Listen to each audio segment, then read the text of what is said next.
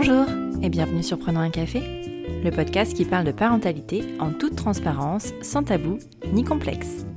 Je m'appelle Élise Bulté et chaque mardi, je reçois un ou une humaine concernée de près ou de loin par la parentalité pour échanger sur des sujets souvent éloignés des contes de fées, mais toujours passionnants et criants de vérité.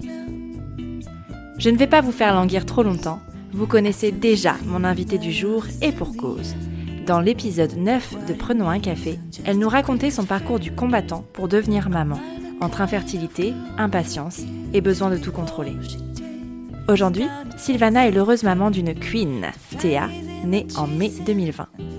Comme à peu près tout dans sa vie, Sylvana a préparé sa maternité comme une sportive de haut niveau. De sa grossesse au postpartum, elle s'est préparée au meilleur comme au pire, et cela a tout changé elle a gagné une sérénité et une liberté que nous sommes loin de soupçonner. Bien sûr, il y a eu des imprévus, des couacs, des nouvelles plus difficiles à digérer, mais les clés qu'elle s'était données lui ont à chaque fois permis de relever la tête pour affronter l'aventure la plus belle de sa vie, la maternité. Vous pensiez être seule à galérer? Mettez vos écouteurs et prenons un café. Salut Sylvana Bonjour Elise Bienvenue sur Prenons un café oh. It's good to be back. Je suis trop contente de te recevoir. Je faisais le calcul euh, ce matin sous la douche. Ça fait presque un an qu'on a enregistré. C'était en octobre 2019. Oh mince. Déjà. Et à l'époque, euh, tu vois, c'est marrant parce que tu dormais plus, mais t'avais une plus sale tête. oh la bitch. Ça commence direct.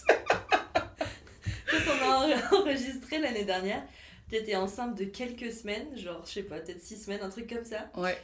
Et, euh, et vraiment. Euh, J'avais une tête de zombie. Ah, c'était dur, hein. Et je dormais euh, entre 14 et 18 heures par jour. Du coup, quand tu fais un parallèle, je te trouve vachement fraîche.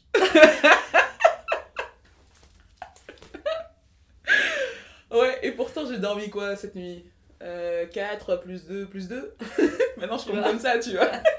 Avec les coupures. Comme quoi, hein Comme quoi, on s'habitue. Bah ouais. Hein. On savait... Enfin, je, j'aurais jamais imaginé que j'allais m'habituer à cette fatigue, mais si, si. Ah, il y a beaucoup de choses qu'on n'imagine pas. Exactement. mais c'est justement le fameux sujet de notre épisode.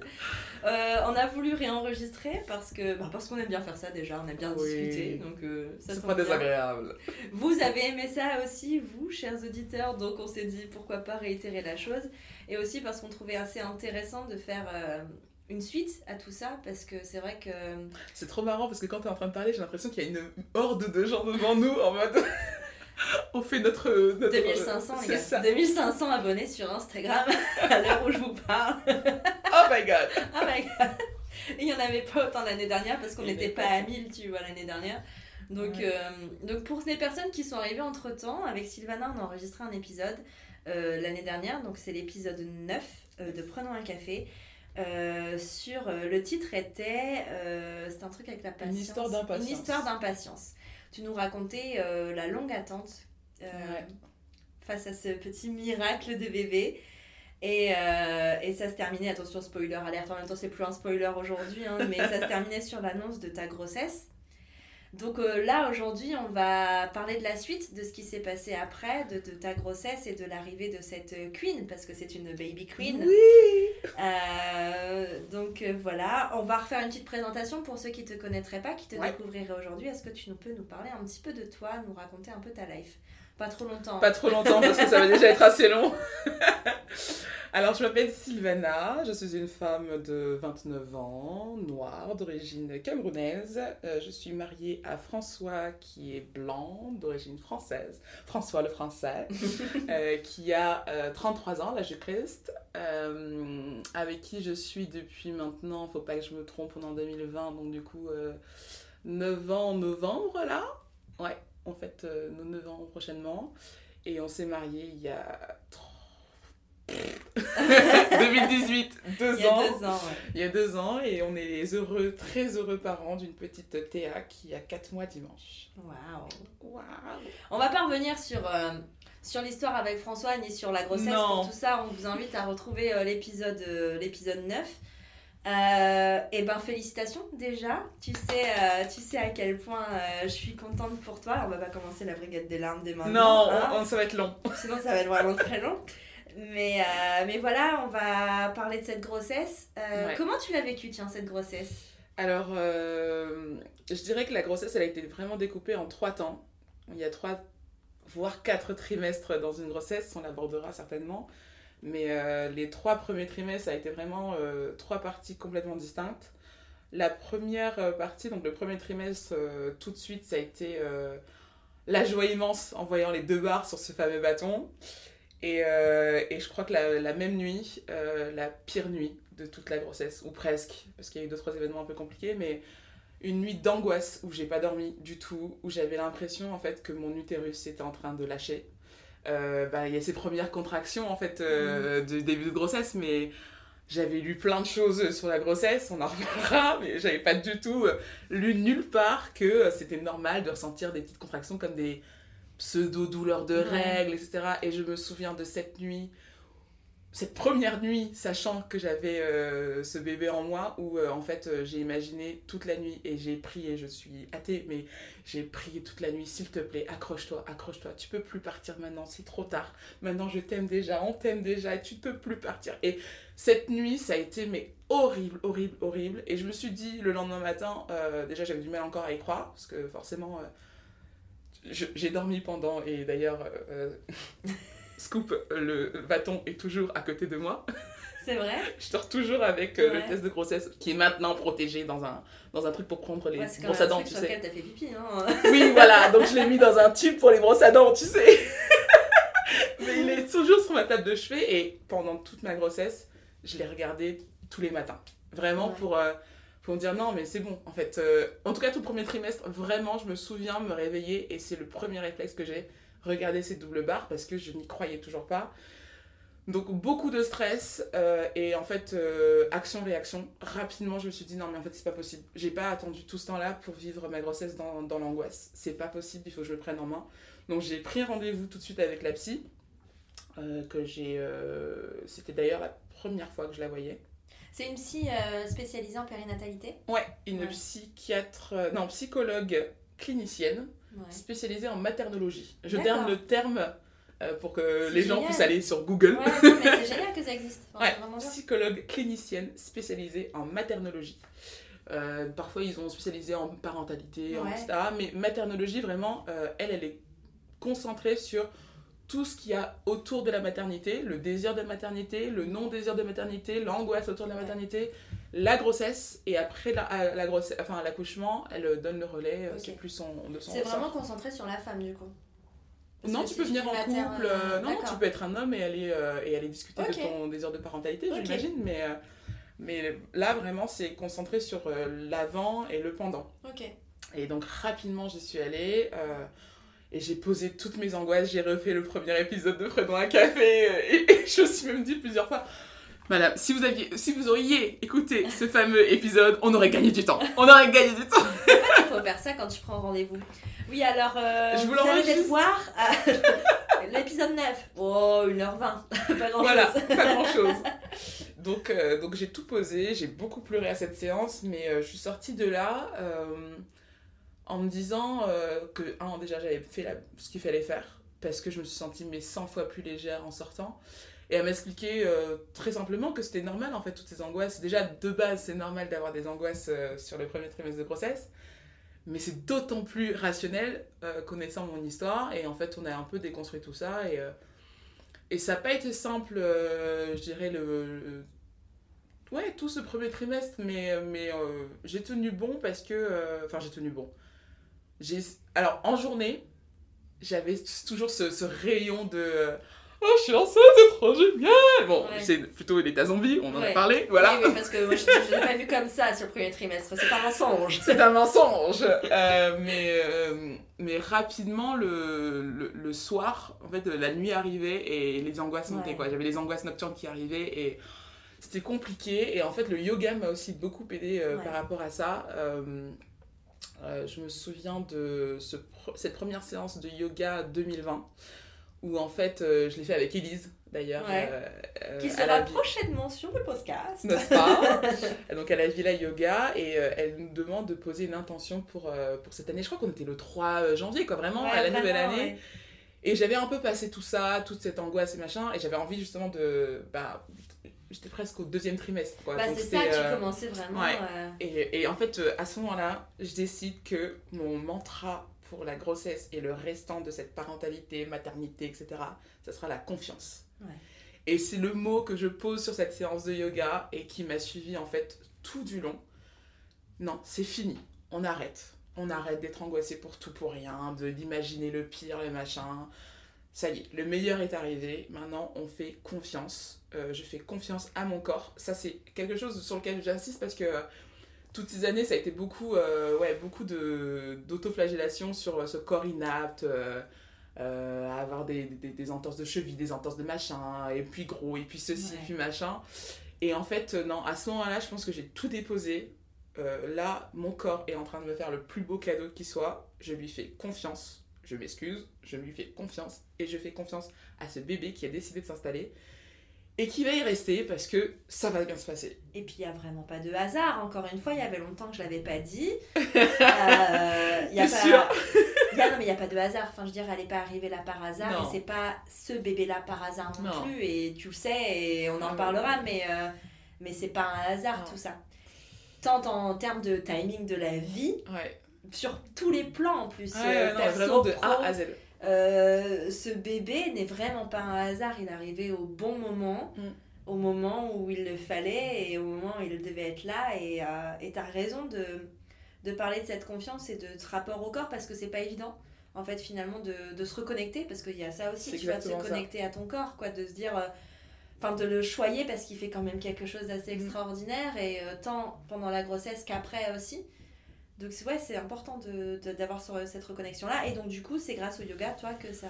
Ouais, c'est grâce à ce- cette séance de yoga que tout s'est débloqué derrière. Vraiment, euh, le mot confiance était posé et j'avais décidé de m'y accrocher. Et, euh, et après, j'ai envie de te dire, j'ai vécu ma meilleure vie. La grossesse. Alors, déjà, le premier trimestre était assez, euh, assez cool, hormis cette espèce de d'hibernation là, des, des deux mois et demi qui ont duré chez moi. Euh, et ensuite, euh, au moment où ça allait un peu mieux au niveau, euh, niveau fatigue, il y a eu cet épisode de fibrome. J'ai eu une, nécro- une nécrose de fibrome qui, qui m'a valu un petit tour aux urgences parce que, pareil, repeur immense de me dire merde, est-ce que je suis en train de la perdre? Enfin, grosso modo, j'ai eu une douleur atroce au niveau de, de l'utérus, mais j'avais pas trop trop bien le positionner puisque ton corps change tellement Bah que ouais. À ce moment-là, tu sais plus qui est qui, tu vois. à ce moment-là, et puis après Alors. aussi. Fibrome, fibrome, fesse de bébé. C'est ça, non mais et oui, il y a eu un stade où je pouvais clairement dissocier euh, Ouais. chacun, euh, enfin tout ce beau monde quoi. Et, euh, et je suis allée aux urgences parce que vraiment je le sentais pas et, et on m'a rassurée en me disant bah non en fait vous avez un de vos fameux fibromes qui est en train de se nécroser. Alors par contre là ça va être un peu compliqué ces prochains jours. Est-ce que vous voulez rester hospitalisé pour avoir des médicaments antidouleurs? Contre la douleur Ouais. qui sont un peu plus forts, sinon ben, en étant à la maison ça va être doliprane euh, parce que vous pouvez pas prendre plus. Et en fait euh, le lendemain je partais euh, à Paris pour euh, une mission euh, de gourmandise pendant une semaine et, euh, et en fait j'avais je me voyais pas annuler ce contrat à lastminute.com vraiment genre euh, Ouais, à puis minuit pour le C'était lendemain. un contrat intense, c'était un salon. Ouais, c'était un salon Donc, où je devais euh, être atelier debout, debout, euh, ouais. atelier euh, avec, euh, enfin toute la journée avec euh, des manipulations et puis trois mois de grossesse, donc euh, voilà. Et en fait, euh, je sais pas, elle m'a dit, euh, bébé va bien, ça, Mm. maintenant c'est que vous. C'est vous qui décidez si euh, vous avez envie de vous poser là maintenant ou pas. Et euh, je lui ai dit, bah écoutez, vous avez dit ce qu'il fallait, euh, bébé va bien, j'y vais. Et je vais supporter. Ouais. Et ça a été une semaine en enfer. le salon était génial et heureusement qu'il y avait le salon pour me tirer vers le haut parce que j'aurais été à la maison et c'est là où je me suis dit ben non vas-y. J'aurais été à la maison j'aurais souffert autant mais avec euh, une boucle en cesse dans mon salon euh, je suis au bout de ma life. Mm. donc heureusement il y a eu ça mais vraiment toutes les nuits à pleurer euh, à me tordre de douleur. Et passer cet épisode là le fameux épisode de yoga et après ça a coulé de source quoi Ouais. donc le premier trimestre euh, ouais angoissant euh, Mi figue, mi raisin. mi figue mi raisin vraiment en demi-teinte le deuxième trimestre euh, génial Ouais. mais alors Ta meilleure vie, quoi. ma meilleure vie. J'étais mais épanouie. euh, J'étais mais en pleine forme et je, je, je- j'avais aucun mal à le montrer. Je pense qu'on m'a vu beaucoup danser Ouais. cette Mais période-là. oui, t'as- c'est pas au deuxième trimestre, t'avais fait euh, le truc avec Charlotte Scapin Eh, la R&B thérapie, euh, je pense que ma J'ai fille me vu. le, respect éternel. J'ai encore vu la vidéo qui est repassée Oui, sur les réseaux il y a pas longtemps. Je me Je dis, mais, mais what? Ah ouais, non, mais vraiment. Bon, après, euh, on va pas se cacher, j'ai marché comme une mamie pendant 24 heures, tu vois, parce qu'à un moment donné, ton corps a ses limites. Mais ouais, 5 mois de grossesse, je faisais du Beyoncé twerker euh, avec Charlotte. Enfin, c'était un délire, quoi. Et euh, je pense que, que jusqu'à la fin, euh, j'ai gardé cette énergie de vie en moi et j'étais bien. J'étais Ouais. bien, elle me le rendait bien. Enfin, vraiment, euh, Ouais. top, top, top, top, top. On a commencé l'autonomie. Ouais, ça aussi, c'est vrai qu'on devait en parler. Ouais. Tu nous expliques un peu ce que c'est? Alors l'autonomie, c'est une, une science euh, entre la science et la psychologie où en fait euh, euh, tu rentres en communication avec entre autres euh, ton bébé, puisque l'autonomie est utilisée dans d'autres cas aussi, euh, via le toucher, via, la- via des, des, des, des- des massages, des caresses, des mains à poser à ton ventre, des intentions aussi. Et en fait, ça permet de rentrer en, en contact en fait in utero entre le bébé, la maman et le deuxième parent. Ça, c'est chouette. Et ça, c'est ouf. C'est une des rares, la seule, enfin, je, je sais pas, j'ai pas envie de dire seule parce que je sais pas si c'est vrai, mais qui inclut à ce point-là le deuxième parent finalement. Une- Ouais, t'as la méthode Bonaparte aussi qui, Ouais. euh, qui peut être fait dans ce sens-là. Mais vraiment, l'autonomie, elle te, l'autonome euh, qui peut être une sage-femme, euh, un médecin. Oui, parce que ça peut qui, dans le cadre de la préparation à, à la naissance, tu sais, Ouais. les, les cours remboursés selon la personne avec qui tu fais, bien sûr, ça. mais ça, ça rentre dans ce cadre-là. Ouais, et en fait, la- l'aptonome te dit que la séance ne peut pas se faire si les trois parents ne sont pas là. Enfin, les, les trois membres de la Ouais. famille ne sont pas là. Et si, euh, je sais pas si tu sais, hein, mais si jamais euh, c'est un bébé solo, enfin un, un parent solo, Ah, je pense que ça doit pouvoir se faire dans ce cas-là. Ouais. Mais. euh, mais ou alors peut-être avec une troisième personne, une tierce personne, un parent ou quoi. Bah. L'idée, c'est que toutes les personnes qui vont être euh, au plus près de cet enfant dès sa naissance Mm. puissent rentrer en communication avec lui. Alors, je pense que dans tout dépend des parcours, hein, mais Ouais. Je sais pas, moi, si c'est ta, c'est ta mère euh, qui Ouais, est voilà, proche de toi à ce moment-là, je pense qu'il ne doit pas y avoir de mal euh, à l'intérêt dans ce projet-là. Mais en tout cas, euh, chez nous, ça a été vraiment une, une révélation, quoi, parce que le, enfin, vraiment, pour, pour poser les bases, l'autonomie, la première séance, c'est te faire comprendre quel est ton utérus maintenant, Ouais. quelles sont ses limites, et du coup, quelles sont les limites de la maison de ton enfant. Et en fait, une fois que tu as compris ça, tu as compris où est ton bébé, et en fonction des textures de ton utérus, tu sais le repérer. Et puisque tu sais le repérer, tu sais repérer où est-ce qu'il n'est pas, où est-ce qu'il est, et si tu ne le sens pas, tu sais aussi caresser cette zone-là pour faire venir ton bébé au plus pro- proche en fait de ta main Mm. où tu viens caresser contre ton ventre. Du coup, fin de première séance, tu te rends compte que oui, tu peux appeler ton bébé à venir se poser contre ta main. Génial. Et là, ça devient lunaire. Ouais. C'est-à-dire que euh, ça, c'est la première étape. Déjà, après, elle te laisse un peu processer euh, le, ben, cette information et cette nouvelle capacité à pouvoir communiquer avec ton bébé. Et oui, elle répond. En fait, tu as des enfants qui répondent plus ou moins euh, Ouais. bien. Mais Théa, elle a, elle a répondu direct euh, au toucher et de, de, de moi et de son père. Et donc, du coup, après, on s'est amusé, quoi. À la faire venir plutôt en arrière de son Ouais. utérus, devant, en bas, en haut. Enfin, c'était la folie, quoi. Et ça m'a permis aussi de ouais, vraiment de lever toutes ces angoisses-là. Parce que si j'avais le moindre doute, et ça arrivait, des matins où ouais, ça fait longtemps que je l'ai pas sentie, euh, parce que euh, elle est nichée justement au fond de mon utérus, et on se rend compte que si elle est plutôt vers la colonne vertébrale, bah effectivement je la sens moins. Et ben je l'appelais devant, devant le Mhm. ventre pour pouvoir la sentir et me dire c'est bon, elle est là. Ouais. Tiens. Donc, euh, donc ouais, hyper rassurant, hyper euh, euh, engageant et euh, pour le papa Ouais. aussi. Parce que, mine de rien, on sent énormément de choses qu'ils ne peuvent pas sentir. Plusieurs fois, au- parce que je l'ai senti très tôt, Théa, parce que j'étais aussi très vigilante à ce qu'elle Ouais. bouge. Donc, quand on m'a expliqué que, bah non, les petits gaz que j'avais, c'était pas de gaz, mais en fait ton bébé qui bouge. Nouvelle. Pumba. je me suis rapidement connectée à ça et, euh, et rapidement je l'ai senti. Mais par contre, François, impossible. Dès que j'étais là, euh, mais regarde, là elle a bougé, mais si, là Ouais. c'était plus, c'était plus fort et tout. Euh, Mais non, en fait, je ça prend vachement de temps avant Ouais. qu'il le sente. Il faut vraiment qu'il soit vachement bien formé et plus gros surtout. C'est ça, vers 5, Ouais, 5 c'est mois et demi, je crois. C'est ça.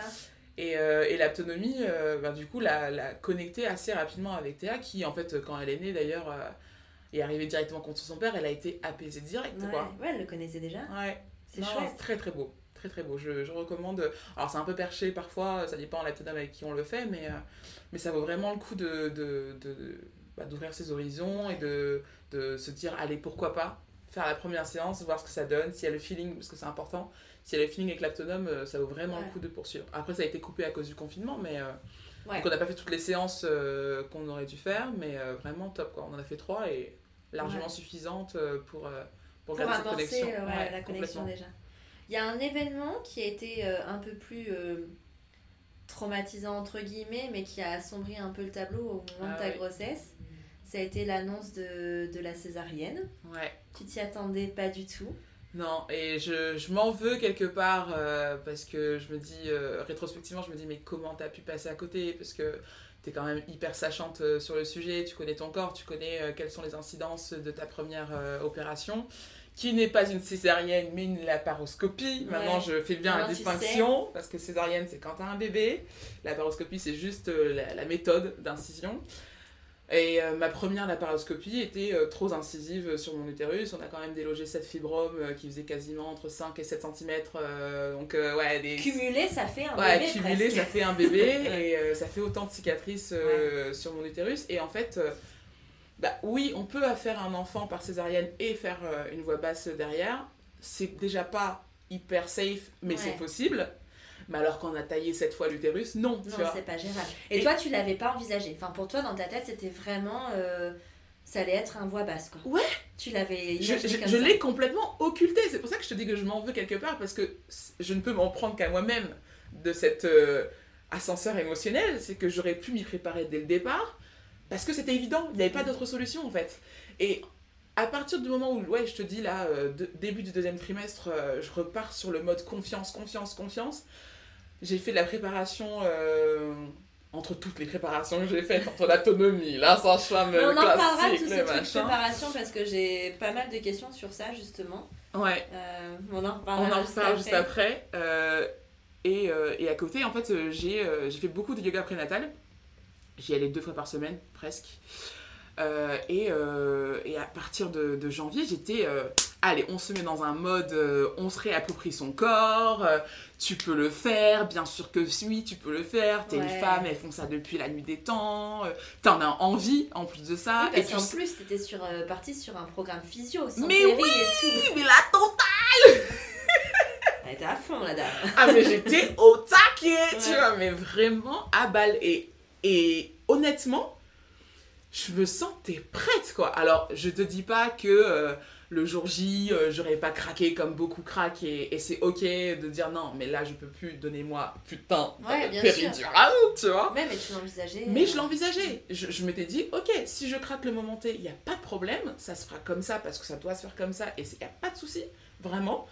Mais je me donne les chances de pouvoir le faire en naturel puisque je peux, slash guillemets, le faire en naturel. Bah oui. Et en fait, euh, il y a ce, ce rendez-vous du sixième mois, je crois, euh, non, un petit peu avant. euh, bref, avec mon gynéco qui me dit Attendez, madame Dufossé, est-ce que vous, vous avez ce fameux compte-rendu d'opération de votre laparoscopie que j'avais traîné tous ces mois Enfin, Ouais. quelque part, comme quoi, j'avais mis vraiment, je sais pas. Bref, il avait besoin de ce rapport et tous les mois, dès que je le voyais, je disais oui, je le ramène la semaine prochaine, le mois prochain, le mois prochain, le mois prochain. Et là, euh, oui, j'avais mon fameux. euh, je pense qu'il était temps Ouais. que je me, prépare aussi, Ouais. tu vois, comme quoi il n'y a pas de hasard. Ah non, il n'y a pas de. Et là, tout s'est aligné et j'avais le fameux rapport, je l'avais pas oublié à la maison, j'avais pas rien. Et François était là en plus. Il n'est pas toujours là à- au rendez-vous, donc Les vraiment planètes étaient vraiment alignées. aligné quoi. pour qu'on m'annonce cette fameuse mauvaise nouvelle, si, euh, tu vois. Vraiment, euh, ouais, les planètes savaient que euh, toi, euh, Ouais. t'allais avoir un petit choc et que t'avais besoin et d'être que j'avais besoin d'être entourée à ce moment-là, mais vraiment quoi. Et en fait, euh, il, il lit le rapport, et une fois de plus, ce langage de médecin et ce regard que je connais trop bien, qui s'assombrit et qui me dit très clairement en sortant sa fameuse feuille là, Ouais. feuille stylo égale mauvaise nouvelle chez moi. Alors, euh, Madame Dufouzé, je vous explique, ça va pas être possible parce que, en fait, votre utérus, bla, bla, bla. Et là, je le regarde et je lui dis non, pas encore. Tu vois. Et là, je vais rechialer parce que c'est vraiment. euh, Ça reste encore un peu au travers de la gorge, mais euh, il, me dit, euh, il me dit oui, ça va pas être possible, pas de voix basse, euh, parce que vous risquez de, de, de mourir en fait, Ouais. et votre bébé aussi, et c'est pas quelque chose qu'on veut. Hein et là, je me dis, mais putain, mais pas encore. Et je regarde François, et je pense que les larmes montent tout de suite. Je lui dis, mais, mais chérie, j'étais prête, j'étais prête. Et je, je, je fonds, mais en larmes dans son, dans son cabinet.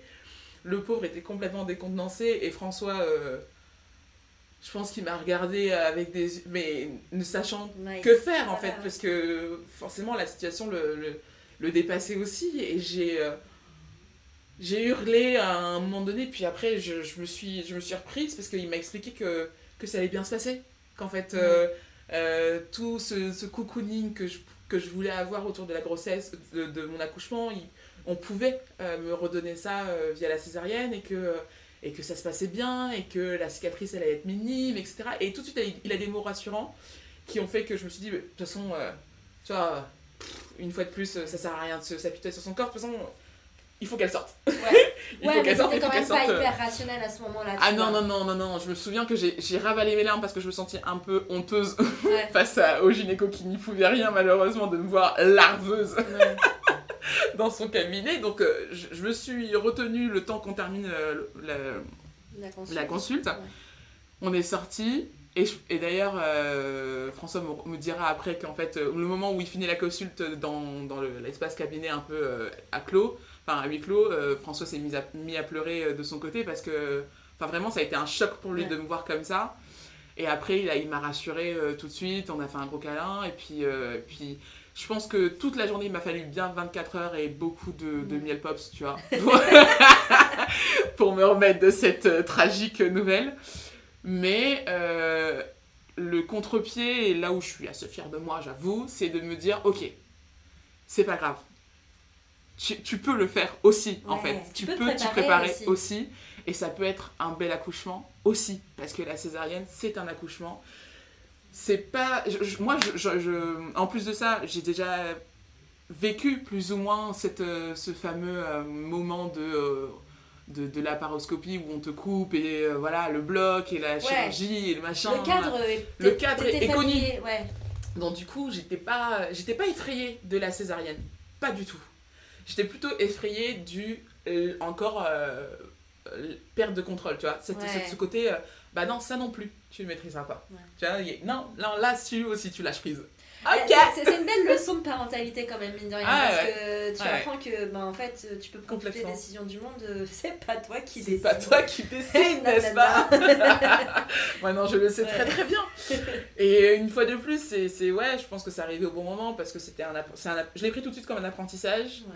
Euh, je n'étais pas effrayée de la césarienne, mais j'avais besoin aussi de savoir comment ça se passait, ce type de césarienne-là, Programmé. Parce qu'il y a deux types de, de césariennes. Exact. La césarienne en urgence, qui là peuvent pas vraiment se passer euh, de manière cocon et que tu peux pas forcément préparer parce que c'est une urgence. Et Ouais, mais quelque césarienne part, tu préparée. vois, euh, je pense que les césariennes d'urgence sont traumatisantes parce que tu ne, n'envisages pas C'est qu'il ça. y ait la césarienne. Ah oui, tu n'envisages pas. Or, si tu te dis en amont, bah écoute, un accouchement, ça reste pas un, un événement anodin, en fait. Euh, ça peut très très bien se passer comme ça se passe très bien la plupart du temps. Mais pour des raisons X, Y qui, euh, en général, sont euh, dues au bien-être de la maman et du bébé, on peut prendre une décision d'urgence qui peut t'amener à passer une césarienne. Mais tu peux aussi bien vivre cet Ouais. accouchement et, le, et rester en fait connecté Ouais. à ton bébé. Et je pense que, euh, parce que j'en ai parlé rapidement à ma, mon autonome justement, on a eu une sé- séance genre le lendemain. Ah bah, ça tombait à ça pic. tombait à pic, c'était pas prévu comme ça, mais Ouais. une fois de plus, tu vois, ça tombait très très bien. Et elle m'a dit, mais écoutez, il n'y a pas de souci. En fait, on peut travailler sur, euh, en autonomie sur, euh, sur la césarienne, à rester connecté à votre bébé, à vos sensations et à votre, votre, votre communication en interne, en fait, pour que jamais vous per- perdiez ce lien pendant l'accouchement. Ouais. Et du coup, moi, je me suis euh, rapidement reconnectée à ça, de, ok, césarienne, mais je vais essayer de tout faire pour me préparer au mieux, pour occulter tous les, les points d'interrogation qui gravitent autour de moi, qui sont... euh, pour le coup, tu vois, je sais que je suis sur quelque chose que je peux maîtriser, Ouais. presque, tu vois. Ouais. Contrairement, finalement, à la voix basse, où c'est un peu... Tu sais euh, pas combien de temps ça prend, c'est hyper inconnu, tu. Enfin. euh, T'as que de l'inconnu T'as que de l'inconnu, À part césarienne. si tu vraiment tu. Enfin, tu peux ne pas en avoir enfin, tu peux préparer autant que tu veux, tu, tu peux pas le comprendre tant que tu vis pas, donc c'est pareil, Mhm. c'est que de l'inconnu. Ouais. Alors que la césarienne, Alors que la césarienne, t'as ton jour J, à l'heure, t'as l'heure de. Alors, liste. euh, t'as l'heure plus ou moins, parce Oui, que moi, euh, machin. oui, mais parce que, encore une fois, alignement des planètes. Alignement des euh, plats, voilà. euh, non, et donc du coup, j'ai fait, si jamais les personnes intéressées par la question veulent se rense- enfin, veulent éveiller leur curiosité sur la, la césarienne, il y a une story à la une sur mon Instagram où il y a justement euh, un onglet césarienne où j'ai vraiment décortiqué toutes les questions que je me suis posées à ce Oui, moment-là. parce que tu avais fait participer ta communauté Ouais, sur ça, parce que tu exactement. voulais des infos. je voulais euh, savoir quelles, quelles questions en fait euh, sont bien de poser à ce Ouais. moment-là et quels sont les points de vigilance que je dois avoir pour avoir un projet de césarienne. D'ailleurs, à la, clinique, ils, ils appellent en fait pour que tu puisses construire ton projet de césarienne.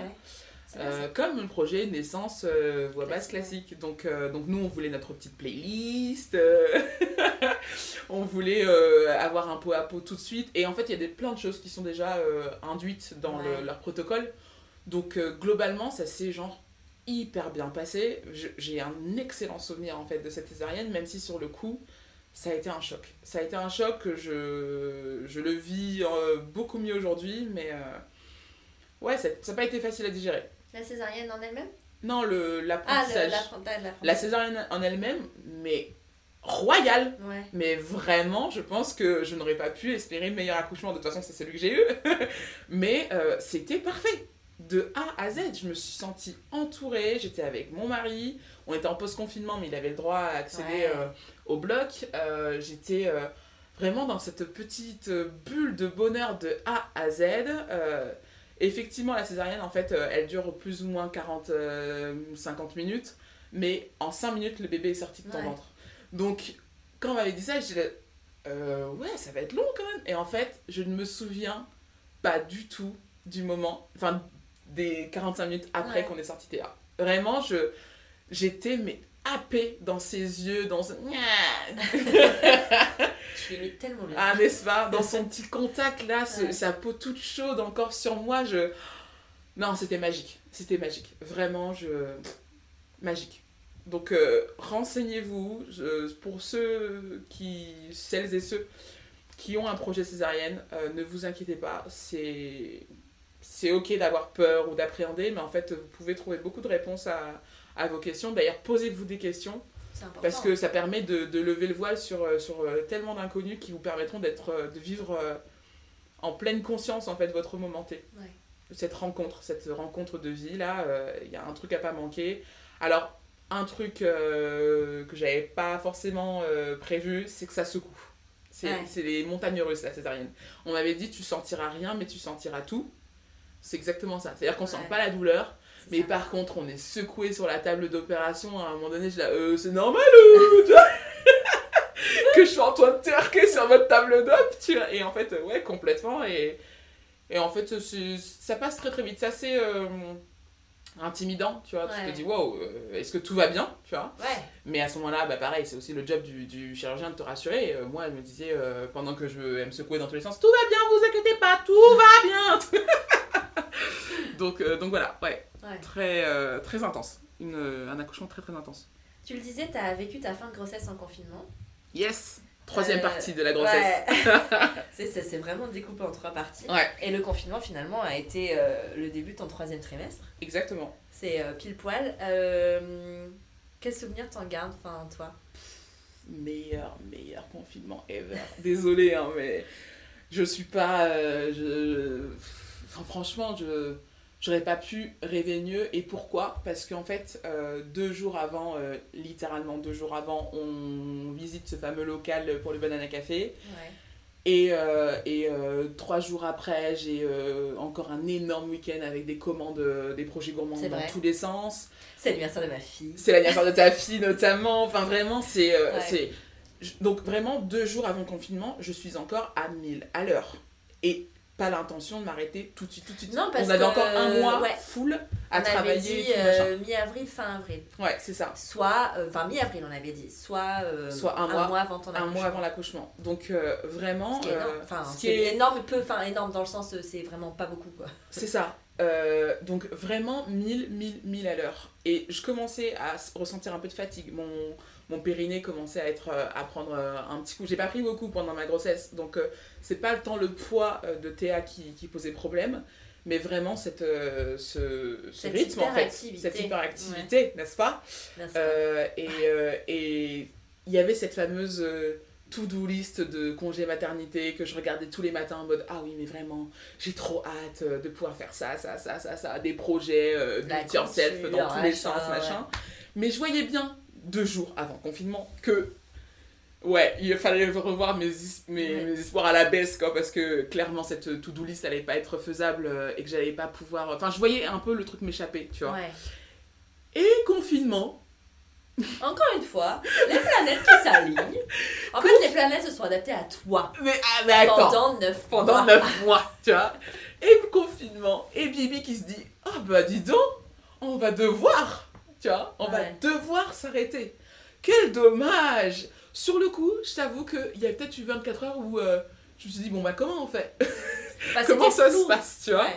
Comment on fait quand on s'arrête Comment on fait quand on avait euh, X plans Comment on fait machin et, et moi, rapidement, j'ai compris que ça serait pas juste deux semaines parce que mon père étant médecin et, Ouais. et urgentiste, il était un peu au feu du truc. Et rapidement, il m'a dit non, mais jamais, ça sera que deux semaines. Donc, euh, Ouais. une fois que j'avais intégré le truc, je me suis dit ok, on sort la machine à coudre, on sort tous les projets do it yourself, on se met bien. Ouais.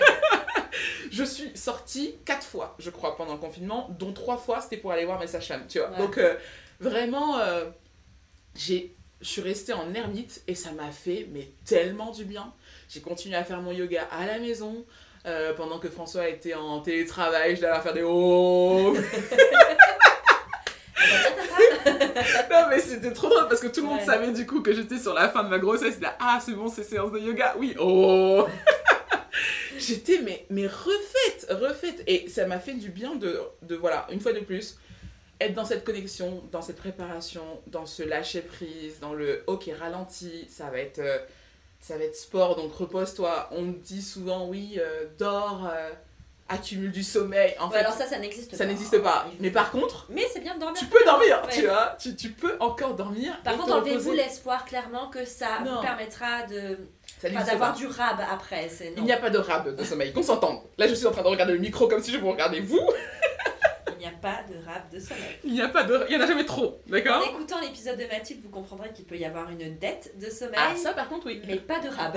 Ah non, non, non. Le rap, euh, connais pas, connais pas, connais pas. Mais par contre, euh, ouais, euh, ce fameux temps pour, euh, pour préparer le postpartum, je l'ai- j'ai pu le prendre à partir de ce moment-là. Donc je suis rentrée en mode frénésie du batch cooking. à remplir et à optimiser mon, mon congélateur façon Tetris. Attends, parce que attends, tu vas un peu vite en besogne. Ah, t'avais Ouais. des questions. J'avais d'autres questions. Parce que du coup, ça t'a permis aussi de te préparer au postpartum. Parce que là, tu nous parles de tes euh, batch cooking et tout ça Ouais. pour l'après. Mais comme si c'était évident et ça devrait l'être, mais ça l'est pas vraiment en fait de préparer ça. Alors, disons que le- la préparation au postpartum s'est faite un petit peu sur, euh, sur toute... euh, bah déjà, l'antériorité, Ouais. le, tout ce désir, euh, ce parcours de maternité a fait que... C'est une de mes questions justement. Est-ce que tu as l'impression qu'avoir eu un désir d'enfant pendant si longtemps t'a permis de- d'appréhender plus facilement euh, la suite Oh bah, tu sais la réponse. C'est Oui. oui. C'est c'est Oui, évident. je sais la réponse pour être dans un cas de figure complètement inversé. Voilà. Tu vois, typiquement, euh, c'est mais une évidence. Et c'est pour ça qu'aujourd'hui, j'ai fait vraiment la paix avec euh, ce, ce long parcours parce que je pense que je lui dois beaucoup à ma maternité euh, sereine aujourd'hui. Alors, ça peut ne pas être le cas tout le temps. D'ailleurs, il y a un épisode de la matrescence qui, qui parle de ça, de, de ces, euh, du postpartum, quand on a eu un désir euh, de grossesse qui, euh, qui a été très long, voire une PMA. un côté idéalisation aussi. Exactement. Ouais. Et j'avais un peu peur de ça. Je, je me souviens, tu me disais euh, attention, n'idéalise Ouais. pas trop et tout machin. Et j'étais préparée à ce que, ben oui, ça puisse être l'enfer, entre guillemets, ou que je puisse perdre pied et que ce, ce moment après puisse m'échapper. Mais du coup, je pense que ça m'a aussi laissé le temps de bah, me renseigner sur tout, Ouais. à peu près, presque, de, de parler avec ma, ma grande sœur euh, beaucoup, qui, euh, elle, a eu trois enfants euh, avant, avant moi. Du coup, et puis j'ai été avec elle au plus proche pour, la pour Anaï, la, ma première nièce. Les trois premières semaines de sa naissance, j'étais au feu, tu vois, Ouais. vraiment là pour ma sœur. Et donc, du coup, j'ai vu déjà de mes propres yeux ce que pouvait être le postpartum. À l'époque, donc il y a 6 ans, c'était encore euh, très flou. Ouais. De... Et je me souviens quand je suis partie de chez elle, elle m'avait dit Mais tu n'imagines pas à quel point tu as été mais, euh, une sauveuse ces trois dernières semaines. Et je suis là Mais meuf, euh, bien sûr, enfin, il n'y a aucun problème, tu vois, c'est normal. Non, aujourd'hui, je sais que j'ai. Ça devrait l'être. Ça devrait l'être, mais aujourd'hui, j'ai conscience de ce que je lui ai apporté. Ouais. Je me m'auto-remercie. Non mais, non, mais vraiment, c'est une vraie chance. Mais ça a été une chance Ouais. pour elle et je pense que euh, ça devrait être rétabli. Vraiment, c'est c'est trop dommage de, pas, de passer à côté de ça parce que vraiment, il y a quelque chose qui se joue dans, ces, dans ce premier mois et ces trois premiers mois post-grossesse. Et, et, et j'en ai, j'en ai eu rapidement conscience. Et donc, du coup, j'ai été chercher des informations. Parce que le postpartum, finalement, il se prépare et il se doit d'être préparé autant que la grossesse, Voire autant plus. que la maternité, voire plus. Mais vraiment. Parce que le postpartum dure, mine de rien, vachement plus longtemps qu'une grossesse. Mais il dure une vie si on veut qu'il dure une vie, Ouais. tu vois. Bah, c'est justement euh, dans la matrescence, euh, Ouais. Clémentine qui dit que scientifiquement, il parle de deux ans. Non, mais ça, ça m'étonne pas parce que. Psychologiquement et physiquement, il parle de deux ans. Oui, parce que tout le monde parle de ce fameux quatrième trimestre, mais non, là je suis à la fin de mon quatrième trimestre. Euh, oui, parce que j'ai eu un bon postpartum, je me sens bien, mais je vois bien qu'il y a encore plein de trucs, euh, tu vois, sur lesquels il va Bah, falloir travailler. Déjà, et- de rien, t'as pas fini ta rééducation du périnée. Par exemple, Rien que ça. Rien que ça, tu vois Rien que ça. Et du coup, euh, qu'est-ce qu'on disait? Oui, je l'ai préparé euh, pendant toute cette, cette longue attente. ça a été l'occasion bah, de, un, de, de- de- d'avoir ces, ces réflexes de reconnexion à son corps avec le yoga qui me servent énormément Ouais. sur le postpartum. Je te raconte pas le nombre de nuits où je me suis réveillée, surtout dans le premier mois, à, au bord des larmes, en mode je peux plus là. Tu vois, c'est la sixième fois que je me réveille, je peux plus. Et tu me vois en mode euh, Un petit chien Étoile. tête en bas. Shavasana dans le lit, en mode Ah, tu lâches tout là. Un truc euh, que les profs de yoga nous avaient donné comme tips justement pour, euh, pour se reconnecter à son parasympathique, sympathique, je sais plus trop qui est qui, mais qui aide vraiment cette, cette respiration pour euh, se reconnecter à ses émotions et, et, et, et accepter la douleur et être bien dans la douleur, tu vois, parce que c'est ça finalement, être, euh, être à l'aise dans l'inconfort, bah ça, ça m'a aidé, mais, et ça m'aide toutes les nuits Ouais. mais toutes les nuits. Il y a ça, il y a ce côté de euh, faire ces petits plats. Alors ma soeur m'avait briefé, moi je comptais beaucoup sur le Deliveroo et maman, donc euh, j'avais pas trop trop d'ennuis là-dessus. L'idée c'était juste d'équiper mon congélateur pour les cas où maman ne serait pas là pour me donner les petits plats, tu vois. Mais grosso modo, mon, mon congélateur était mais plein à craquer. Et tu en as deux. Et je en ai deux Et je en ai deux Ah non, mais plein à, craquer- à craquer, Tetris parce que parce que c'était trop important. On est rentré de la maternité, bon j'avoue, on a fait McDo parce qu'on n'avait pas eu le temps de décongeler, tu vois. Non mais je crois que c'est un classique. hein. Il y a beaucoup de maternités. Moi, moi Ah la bah. première, hein, ma, ma, ma, ma sortie. Non, c'était pas le jour de la sortie, c'était le dernier soir à la maternité parce que la bouffe était trop dégueu. C'était une espèce de poisson qui n'avait même pas de goût et, Oh. et c'était horrible. Et là, euh, j'ai accouché, à- pour les Lillois, j'ai accouché à Jeanne de Flandre, il y a le McDo juste à côté. Effectivement. Ouais, bah non, mais moi j'ai un McDo juste à côté de chez moi. Donc on est rentré, on était là, ah merde, on a rien décongelé. Bon, McDo, ouais. Bon, il était dégueulasse parce que vraiment, euh, ça faisait 5 jours pour le coup. Nous, on mangeait très très bien la maternité. Ouais. J'avais pris la suite, donc euh, on était très très alors bien. ça, mais ceci dit, si tu Eh. peux te le permettre, fais-le quoi. Franchement, quand la mutuelle te rembourse le truc, prends la suite. Ouais. Je te pose pas de questions. Il n'y a pas de oui, c'est trop cocooning, machin. Non, Non, envie il n'y a pas de c'est trop en fait. Non, non, non, fais-toi kiffer. Parce que c'est génial, parce que je sais pas, enfin en plus t'as vu euh, la différence parce que t'avais fait la première Ouais. nuit en, En chambre classique. Il y a plus de place pour le papa. Mais bien sûr, mais t'as plus de place pour le papa, t'as plus de place au moment de, de changer ton enfant. Tu sais, Ouais. autour de la baignoire, euh, c'est un plan large, donc du coup, tu peux être à deux côte à côte avec l'infirmière ou la sage-femme à côté pour vraiment tout voir de ce qui se passe autour de ton bébé. Euh, ne serait... Et puis alors, nous, on était confinés, Ouais. Oui, c'est post-confinement, mais confinés à la maternité. Ouais. Donc, à un moment donné, euh, pas de visite, mais ça veut dire aussi pas de sortie de la chambre. Et pas de sortie de la chambre dans 9 mètres carrés, si tu veux. euh, Ouais. T'as Avec vite envie de les sortir, nuits, quoi. avec la fatigue, avec C'est ça. ceci, c'est alors que là, la suite, on avait chacun notre espace, Ouais. euh, tu vois, enfin, on pouvait circuler, euh, c'était lumineux, enfin bref. Ouais. Donc, Mais c'est une chance parce que mine de rien, tu vois, ça devrait même pas être un supplément ajouté parce que toi tu dis c'est la mutuelle qui l'a pris, mais Ouais. toutes les mutuelles ne le prennent pas. Non. Et c'est quand même vraiment. euh, Ouais, non, complètement. Mais c'est un privilège, hein. Ouais, Clairement, mais si ça vous- devrait être le cas pour tout le monde. Après, Ouais. bon. On fait Voilà, tant pis, on fait ce hein. qu'on peut, mais, mais ouais, si vous avez Mais l'occasion. au moins l'espace papa euh, assez confortable. Moi je me souviens d'un Alexis euh, euh, avec un matelas par terre. Enfin, Ça, ça dire, devrait être la norme en fait. D'avoir juste de quoi accueillir le papa correctement ou le deuxième parent correctement. C'est juste la base en fait. Parce que vous êtes deux, a priori, la plupart du temps, à être là au plus près de cet enfant le, au moment enfin, dès sa naissance. Mm. Et ben, vous avez tous les deux Mais le droit d'avoir le d'avoir l'opportunité de récupérer en Bah. C'est ça, on a tous les deux besoin d'un sommeil réparateur. Euh, bien sûr Déjà a- qu'il est pas euh, ouf. d'un sommeil tout court. Mais euh, non, mais déjà que bien sûr que euh, la maman qui accouche est plus euh, fragile et, et a besoin peut-être euh, enfin, de récupérer physiquement en plus. Mais il y a un moment, si t'as pas de relais, tu récupères pas non plus. Exactement. Donc euh, ouais, non, nous c'était euh, le matelas par terre et là qu'à 6h30, 7h, ça sonnait pour nettoyer ta chambre. Mais à quel moment c'est une urgence de désinfecter tout de A à Z tous les jours? Bon, ça c'est l'hôpital, c'est encore un autre problème. Mais tu vois, euh, typiquement, nous, Oui, mais on n'était coup- pas non plus dans une zone, enfin c'est une maternité. Hôpital d'accord, Ouais, maternité, tu Ah, mais c'est les protocoles d'hygiène. Bon, bref, passons Ouais. sur, euh, sur euh, l'hygiène hospitalière qui est tout un dossier. Mais euh, par contre, ouais, le fait d'avoir. De se sentir à notre place avec de l'espace, ça a permis aussi à François tout de suite d'être euh, le relais, quoi. Ouais. Mais vraiment, il était au taquet, mais peau à peau. Alors, de toute façon, on a vécu à poil, euh, confinement aidant. En plus, il fait chaud dans les Il faisait hyper chaud, mais là, on se prenait vraiment plus la tête. Ouais. On avait notre bandeau peau à peau tout le temps posé sur les hanches, là. Et dès que je lui passais la petite, hop, rac, il redressait le truc. Enfin, c'était mais hilarant. Ouais. La nuit, il la prenait en peau à peau parce qu'on a fait du peau à peau pendant un mois. Presque un mois et demi. euh, Ouais, c'est génial. À la mais fin, alors, il y a un truc, c'est que tout le monde. Enfin, moi, je savais que le pot à pot c'était essentiel, j'avais envie de le faire. Euh, J'étais persuadée que ça ne durait que trois jours. Après, on t'explique que tu peux faire du pot à pot à vie, techniquement, tu vois. Tu peux. Et Effectivement. ça favorise la lactation, et ceci, et cela. Alors, ça, par contre, j'étais au taquet. On en revient après. Et, et du coup.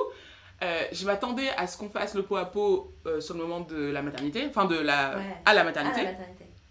Mais qu'à la maison, rapidement, elle dormirait dans son, dans son lit en fait.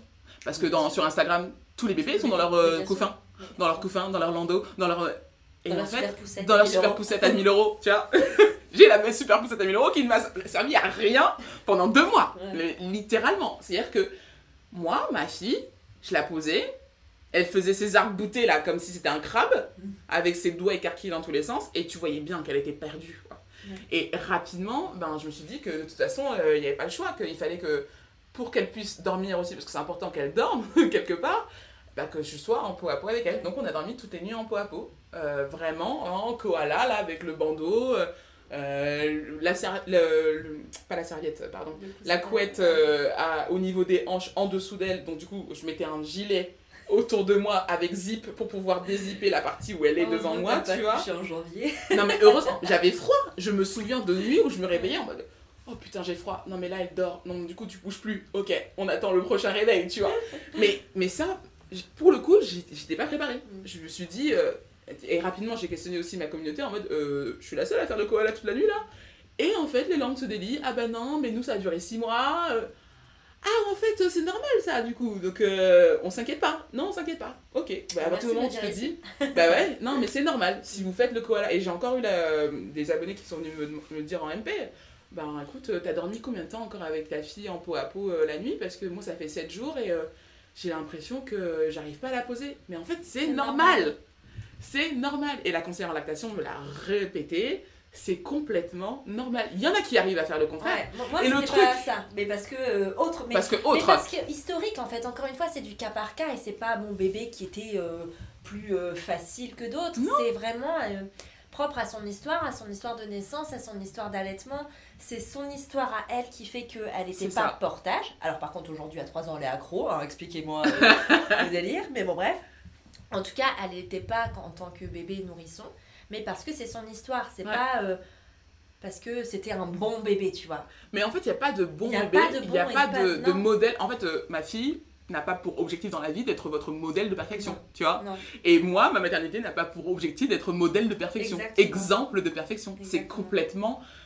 Enfin, je veux dire, c'est très très clair dans ma tête. Et euh, c'est pour ça que rapidement, quand je voyais des trucs qui n'étaient pas soi-disant dans les livres, je m'inquiétais pas, tu vois. Je me dis, bah, de Ouais. toute façon, euh, voilà, il s'avère que elle, elle travaille trois fois par nuit, et- enfin, toutes les nuits, tu vois. Il n'y a pas de. Parce qu'on te dit souvent, ah oui, mais. euh, le... Oui, mais euh, moi j'ai une amie qui, euh, qui a un enfant, elle fait ses nuits au bout de- d'une semaine. Mais Mais en fait. En fait, arrêtez de dire ça. Juste arrêtez. Ça n'aide personne. ça n'aide C'est personne. votre ego, c'est tout. Et si vous avez besoin d'un un truc d'ego, ben regardez-vous dans le miroir, faites-vous des compliments, on personne. s'aime. Mais Et j'ai envie de te dire, tant mieux pour cette amie. C'est très bien. Parfait. C'est son histoire. Génial. Mais on s'arrête là. Ouais. C'est pas pour autant que mon enfant est en défaut et c'est pas pour autant que, euh, que le sien est, dans, est, est au-dessus, tu vois. Ouais, mais alors ça, c'est encore un truc sociétal, tu vois. On t'inculque qu'il faut que ton enfant fasse ses- nuits, mais pourquoi? Pour la productivité. Exact. C'est juste ça. C'est juste la seule raison. La Physiologiquement, vérité, il est pas censé le faire. Non, il n'est pas censé faire ses nuits. Un enfant qui se réveille à 3 ans. ça peut arriver et c'est pas anormal. En fait, c'est pas une question de normalité ou pas, c'est qu'il faut chercher la raison. Non, mais j'ai envie de te dire, parce que j'ai trouvé la parade à ça. Quand on dit, ouais, euh, elle fait pas ses nuits complètes, elle s'est réveillée combien de fois Euh, Trois fois? J'ai dit, ok, très bien. Toi, tu te réveilles combien de fois la nuit pour pisser? Tu te réveilles combien de fois la nuit pour boire? Est-ce que tu dors très bien toutes les nuits? Mhm. Est-ce que toute l'année, tu dors 10 heures? Non. Non. Il y a toujours un truc, toi, en tant qu'adulte qui sait comment dormir, t'as pas forcément un sommeil qui est identique tout le temps. Donc, mon enfant, je vois pas pourquoi, à une semaine, il serait censé faire ce que tu ne fais pas toi à Et 30 puis- ans, tu vois Après avoir passé 9 mois dans un environnement euh, quand même assez protégé, enfin il était à 37,5 euh, tout, tout le temps. jacuzzi. Non mais vraiment, Ah, mais euh, dans un cocon euh, compressé, avec euh, cette chaleur, le, le- le battement de- du cœur de sa maman qui le rassurait, enfin Mm. et tout ça, c'est hyper violent la naissance en fait. D'un coup, il a plus tout ça, il arrive dans un environnement où il fait 18-20 degrés, autant vous dire que, bah enlever euh, 20 degrés à votre, euh, à votre habitat naturel. Bah, ça va vous faire tout drôle. Bah c'est bizarre, hein. moi je vis pas dans une maison où il fait 0 degré personnellement. hein. Euh, C'est ça. Je ne le fais pas. Ça va vous faire tout drôle. Donc euh, ça, euh, bah, les battements du cœur, et c'est pour ça aussi que le pot à peau est important parce qu'il retrouve ces sensations-là. L'odeur aussi, encore une fois le pot à peau, et tout ça. Et ça, faut vraiment se le mettre en tête en fait. Enfin, c'est pas...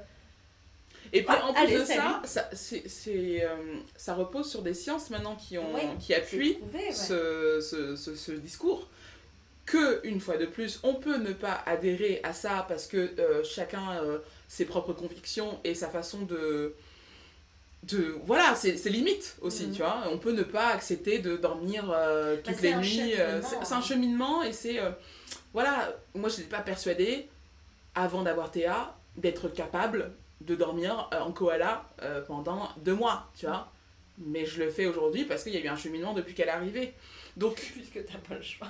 parce que j'ai pas eu le choix. Mais c'est un cheminement. Et si vous voulez un petit peu euh, appuyer ce cheminement-là et, euh, et vous rattacher à quelque chose aussi euh, dans, dans ce sens, c'est qu'aujourd'hui, les neurosciences prouvent que non, tu n'es pas en train de faire un tanguy. Tu es en train de donner de l'amour et de la confiance à ton enfant. Et Pour qu'il ne soit justement pour pas qu'il ne un soit Tanguy. justement pas un Tanguy. C'est ça où Ouais. les gens se trompent en fait de, de, de, débat ou de guerre ou de machin. C'est que non, vous n'avez pas du tout pointé du doigt le, le problème, il n'est pas là. C'est justement la solution, Mm. le maternage. Ouais. C'est la solution pour que votre enfant puisse se détacher Ouais. plus sereinement. Qu'il soit, assez, s'est- qu'il soit assez assuré de l'amour que ses parents lui portent pour avoir la force d'affronter le monde extérieur. Parce que c'est juste ça. Hein. C'est Du juste coup, ça. euh, du coup, non, je, je l'ai fait. euh, Alors, pour le coup, je me suis renseignée alors, avec les podcasts La Matrescence, euh, euh, Bliss, euh, pour les, les- les quelques livres que j'ai lus, parce que je suis pas une très grande lectrice, mais tout était évoqué et en fait, euh, ça tombe de sens aussi quelque part, tu vois. C'est c'est du logique. On se rend compte qu'on a déconstruit cette logique-là avec la société dans laquelle on vit Ouais. et que je- j'insiste bien sur le on, parce que c'est pas la même réalité ailleurs. C'est ça. Et c'est là où, euh, n'est-ce pas? C'est pas la réalité ailleurs. Et peut-être que ma culture africaine, là, pour le coup, euh, a aussi aidé à ce que j'ouvre cette, euh, cet horizon-là, parce que je sais qu'il y a autre chose ailleurs, dans un ailleurs que je connais Ouais. de près ou de loin, mais pas de si loin que ça. Et du Mais coup, des ailleurs, c'est c'est ce que tes, tes parents, j'imagine, pratiquaient, puisque c'est ce qu'ils ont toujours connu aussi. alors avec, ce qui est très drôle, c'est que ma mère ne m'a jamais parlé de maternité. C'est vrai? Ouais, de, jusqu'à ce que j'étais là. Ouais. Et en fait, euh, parce que l'allaitement euh, a mis un peu de temps à se mettre euh, en route, enfin en route, non, au contraire, ça a été très vite. intense Ouais. dès le départ. Et ça, jusqu'à jusqu'à aujourd'hui encore, tu vois, ça se régule euh, bizarrement en termes de lactation. Bref, euh, et quand j'ai eu mes premières complications, j'en ai parlé à ma mère, qui à ce moment-là est revenue sur ses expériences. Genre, ah mais oui, mais toi j'ai eu des crevasses pendant des mois et tout. Et t'es là, mais maman, pourquoi tu m'avais pas dit ça, tu vois? Il y a quelque chose qui, euh, qui n'a pas été euh, retransmis parce que, en fait, on court tellement avec le temps. euh, tu vois, on aurait été au Cameroun, elle aurait pris le temps, ça aurait Ouais. été logique Et pour là, elle en de même tout temps, ça. tes parents ont des vies un peu hyperactives, en plus en période Covid. Enfin, Ouais. je veux dire, euh, c'est. Ouais. Non, non, elle a, et c'est qu'après qu'elle m'a dit, franchement, t'as énormément, enfin, je t'ai vu euh, traverser toutes ces étapes-là, là où moi, euh, je, j'étais dépassée, tu vois. Elle avait pas l'info. Ouais, elle avait pas l'info, elle me dit, mais Puis en plus, elle était, c'était ici, donc euh, enfin, Ouais. j'imagine qu'elle était loin de elle était loin, elle, avait, elle était complètement déracinée euh, de, de, son, de, de ses, ses repères, en fait, Ouais. pour le coup. Et donc, du coup, elle a vraiment vécu sa maternité, euh, toute d'ailleurs, parce que chaque, chaque maternité a apporté son lot de challenge, hein, comme on sait. Euh, vraiment dans une, dans une violence qui n'est qui n'est pas la mienne aujourd'hui, tu vois. Et du coup, non, elle est admirative de, de... Mais parce que j'ai été chercher l'info. Ouais, et parce que au-delà de l'avoir cherché, c'est qu'il y en a à disposition. Et il y en a de plus en plus, et euh, merci pour ça, euh, moi, mais pas que. mais merci, non mais complètement. mais pas que, parce que. Et, et c'est hyper récent, parce que je, je suis toujours assez époustouflée de voir ça. Enfin, il y a trois ans, Par rapport à toi, ouais. il n'y avait pas tout ça. Et pourtant, trois ans, c'est rien. Non. C'est rien. T'as l'impression que. que J'ai encore l'impression que c'était hier, et ça l'était, mine de rien. Mais c'est vraiment rien, trois ans. Et aujourd'hui, il y a tellement de Je choses. dézippe euh, mon t-shirt d'allaitement French Muses pour tirer mon lait. Ça va faire du bruit, non? Non, ça va pas faire de bruit. Je pense que ça devrait aller, tu testeras. Après, si tu veux, tu Ah, j'ai... Non, mais parce que là, j'ai des galactocèles, mon gars. Je sens Alors, des boules de... C'est bien, on vit la chose. Ah, il est hyper silencieux. Ah oui. C'est génial. Oui. Non, parce que moi j'ai dans la tête. euh, Parce que là, elle est donc en train de tirer son. Et moi, dans ma tête, c'est vraiment le. Moi, ça faisait un bouc en enfer. Je suis obligée de mettre la télé à, à fond. Tu vois, même ça, Ouais, non, c'est hyper silencieux. même ça en 3 ans, ou alors j'ai vraiment pas eu de chance sur la location, mais, euh, mais même ça, tu vois. Et donc, euh, qu'est-ce qu'on disait? Oui, la transmission, ta, ta maman. Ouais. Euh, donc on disait la transmission, elle se fait euh, de moins en moins parce que déjà, un, on n'est plus du tout dans les mêmes euh, modes de vie. Ouais. Tu vois, on est hyper éloigné de, de ce socle-là, de ce fameux village qui est censé t'accompagner. Et de cette pause aussi, Et de d'avoir le temps. Exactement. Mais pour autant, euh, la préparation est d'autant plus possible de nos jours parce que l'information, elle est hyper riche, hyper accessible. Mais encore faut-il comprendre que c'est de sa responsabilité d'aller le chercher. Parce qu'en fait, personne va... Enfin, justement, parce qu'on vit comme on vit aujourd'hui, personne va venir t'apporter de l'information sur un plateau. Et, euh, et c'est trop dommage, en fait. Parce que parce qu'il y a tellement, mais tellement de choses qui peuvent t'aider Mm. quand tu les sais. Ouais, c'est ça. Mais tellement. Mais tu vois, en même temps, c'est paradoxal, hein, parce que tu vois, tu dis que personne donne l'information sur le plateau, mais quand t'as quelqu'un qui te donne juste une bribe et qui ouvre la porte sur l'information, après, c'est pas aux autres de faire le travail pour toi, Non. parce que c'est ta maternité, c'est ta parentalité, c'est à toi de faire le taf tout comme. Euh, c'est pas aux mamans d'aller donner l'information au papa tout cuit, c'est aussi au papa d'aller chercher l'information pour s'impliquer. Exactement. Mais, euh, mais euh, je te rejoins sur la responsabilité en fait. C'est vraiment une responsabilité du parent d'aller la chercher cette information pour son bien-être en fait. C'est pas parce que on fait des enfants depuis la nuit des temps que c'est facile en fait. C'est pas parce que tout le monde le fait, parce que c'est ça aussi. On se dit, ben ça va, si lui il arrive à le faire, moi aussi j'y arriverai, j'ai pas besoin d'aller chercher midi à 14h, ça va se faire tout seul. Ouais, mais... euh, Il y a des choses qui se font tout seul, certes, mais qui sont tellement plus faciles et ouais, qui, qui se vivent mieux avec l'information quand tu vas la chercher en fait. C'est ça. Mais quasiment tout. Mais tout, dans Mais tous les domaines, là, parce que là on Ah parle oui, oui, parentalité, parce qu'on parle dans parentalité, mais pas- L'éducation, euh, l'éducation euh, avec un grand E t'ouvre euh, des portes et, et, et te t'allège l'esprit et, Ouais. euh, et, et te rend plus libre finalement, tu vois. Exactement. C'est ça, c'est une vraie liberté, mais c'est pareil dans, dans le domaine du travail, dans le domaine euh, de, de, de- du féminisme, dans l'égalité des droits, dans, dans tout en fait. Dans tous les domaines, l'information reste la clé. Et, euh, et j'avais envie de faire cet épisode-là avec toi parce que je trouve que tu es une illustration parfaite de ça. Je trouve aussi. Non, mais c'est vrai parce qu'en fait, euh, moi, je, je me suis retrouvée à un moment où j'ai été presque envieuse en fait de ce que la façon dont toi t'as vécu ton postpartum parce que je l'ai trouvé pas facile parce que dans tous les cas c'est pas une Mhm. période facile, mais j'ai trouvé que Enfin, que c'était vachement plus fluide Et que tu serein. vivais ouais, plus sereinement. Et moi, j'aurais aimé avoir toutes ces informations. Et pour revenir à ce qu'on disait au début, euh, le fait que la conception t'ait pris du temps t'a aussi préparé à tout ça parce que Mm. t'as été chercher l'information et que t'étais très demandeuse de ça, et que t'écoutais aussi tous les podcasts de maternité par exemple, et ce genre de choses. Sauf que, enfin, chose que moi j'ai pas fait parce que ma fille, je l'ai conçue en trois mois. Et, euh, et en fait, je me suis focus sur la grossesse, sur l'accouchement, sur l'éducation, mais à aucun moment sur le postpartum, tu vois, par exemple. Ouais, mais je pense que t'es pas. euh, T'es pas, t'es pas euh, un cas isolé, que, que, Non, non, non, bien que tu que prennes le temps euh, de. Alors, quand tu prends le temps de, euh, de faire un enfant, bah forcément, entre, le, entre les rendez-vous PMA, tu, tu rentres dans un univers Ouais. où tu es obligé de te poser un peu de questions. Et machin. puis tu te rends déjà compte que ça coule pas de source. Exactement. Et donc, du coup, tu vas plus, plus chercher cette information-là. Mais pour autant, et c'est pour ça que tu vois, je suis très contente d'être là aujourd'hui pour en parler, je pense que euh, quand, tu, quand, quand le bébé, euh, par chance, arrive tout de suite, il faut saisir cette chance-là et cette euh, opportunité de, de se renseigner parce que si, si je reprends un petit peu le fil de A à Z, parce que tu vois, du coup, il y a plein de, plein de, plein de choses que j'ai vécues qui coulaient de source chez moi, mais qui en fait sont loin d'être euh, évidentes, tu vois. Et ça commence à la maternité. Ça commence avec le. euh, ben, c'est. euh, alors, j'ai presque failli perdre pied à ce moment-là, tu vois, justement au, au, au tranchet, Ouais, les douleurs euh, post-accouchement. ouais. Euh, Qui sont en plus euh, accentuées avec l'allaitement. exactement. Et en fait, moi, elles sont arrivées très très vite ben, en salle de réveil.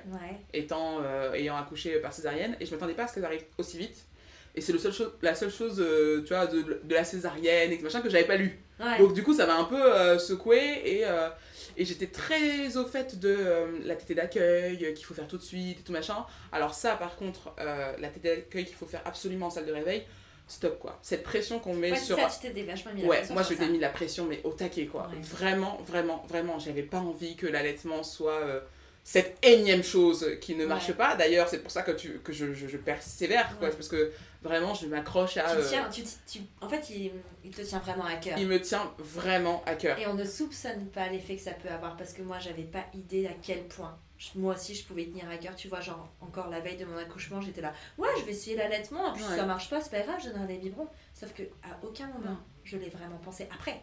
Oui, Tu vois? moi c'est pas une option. Enfin, c'est- une pas option si ça devient euh, vital pour ma fille, tu Oui. vois. Mais euh, en fait, c'est. Mais tu te bats, tu donnes tout. Et, et pourtant, des galères, t'en as eu Putain, ouais. énormément. Ouais. J'en ai eu aussi quelques-unes.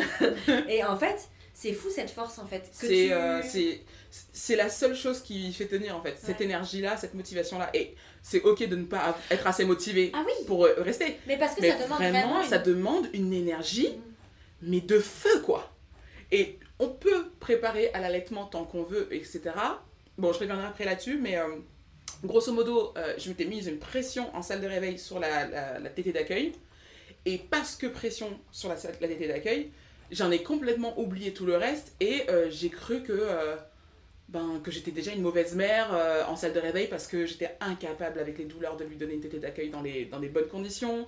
Et les sages-femmes l'ont vu, tu vois. Et d'ailleurs, je les entendais en fond parce que j'étais complètement dans les J'étais complètement stone de et l'anesthésie qui, certes, est rachis, euh, c'est une rachis-anesthésie, donc c'est que les jambes, en- enfin, à partir du ventre, en dessous de la Ouais, poitrine, t'as tu vois. quand même un produit à l'intérieur de toi. Mais t'as quand même un putain d'anesthésien dans ton corps, tu vois. Donc il faut lui laisser le temps de digérer ça. Tu viens d'accoucher, c'est pas anodin. C'est peut-être Et par césarienne, mais tu viens d'accoucher. La montée de lait se fait moins vite avec une césarienne aussi. Ça, je le savais. Et du coup, j'avais mis justement la pression Ouais, sur la fameuse. Tu vois, c'est une boucle. ouais. Je me dis, la césarienne, euh, la montée de lait va se pre- prendre plus de temps. Donc du coup, il faut vraiment que tout soit dans les bonnes conditions dès le départ. Du coup, t'étais d'accueil en salle de réveil. Oui, mais je suis pas apte en salle de réveil. Oh merde, j'ai foiré mon allaitement. Boum, tu vois. Ça fait beaucoup en cinq Ça fait beaucoup en 5 et c'est vraiment 5 Ouais. minutes, tu vois, de ça. Et là, tu, je, je me suis en train de pleurer, mais à moitié dans les vapes, en train de dormir. Euh, Mais moi, je me euh. souviens de tes messages. Ouais. J'ai j'avais été- je me suis dit, oh, Ah oui. elle va pas bien la dame. Non, mais parce que j'avais un- j'avais Ouais. une peur panique de me dire, c'est ce moment-là que j'ai raté, tu vois. Et puis tu t'auto-flagellais vraiment. Mais pour le coup, je- alors, messages. je la voyais, et ça, ça me fendait le cœur. Je la voyais, tu sais, le réflexe de bébé qui rampe là sur toi. Et moi, elle a fait ça, mais direct. Et j'étais incapable de la tenir pour bien la positionner. Et je- je- j'avais déjà du mal à ouvrir les yeux, je m'en voulais. Et en fait, à, à quel moment tu t'en veux? À quel moment tu t'en veux? Tu viens d'accoucher, tu viens de faire euh, the job. Bon, il y À a, quel et moment au-delà de l'accouchement, t'as les 9 mois aussi qui précèdent.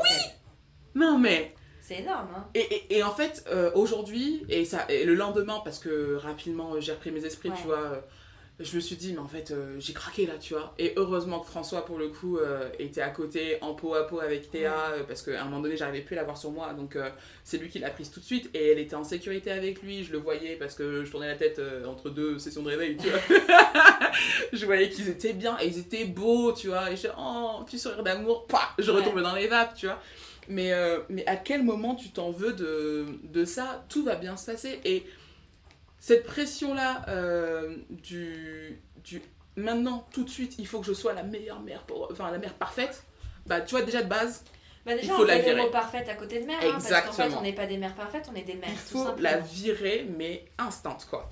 Et euh, j'ai failli tomber dans ce petit travers-là. Heureusement, je me suis rapidement reprise, mais voilà, si je dois dire un truc aux mamans euh, qui nous écoutent ou aux parents, c'est foutez-vous la paix dans ces premiers instants, et d'ailleurs, euh, globalement. Ah Soyez mais après, indulgents hein. en fait. Soyez fous avec vous. Mais tu te fous la paix, tu fais ce que tu peux. reviennent. hein, et parce que Mais mais oui. même si tu es convaincu de ce que tu dis, Mais à, bien à nouvelle étape, nouveau pic de pression. Enfin, Exactement. Exactement, mais c'est exactement ça. elle ne marche pas. C'est qu'il faut se Laisse-moi. rappeler.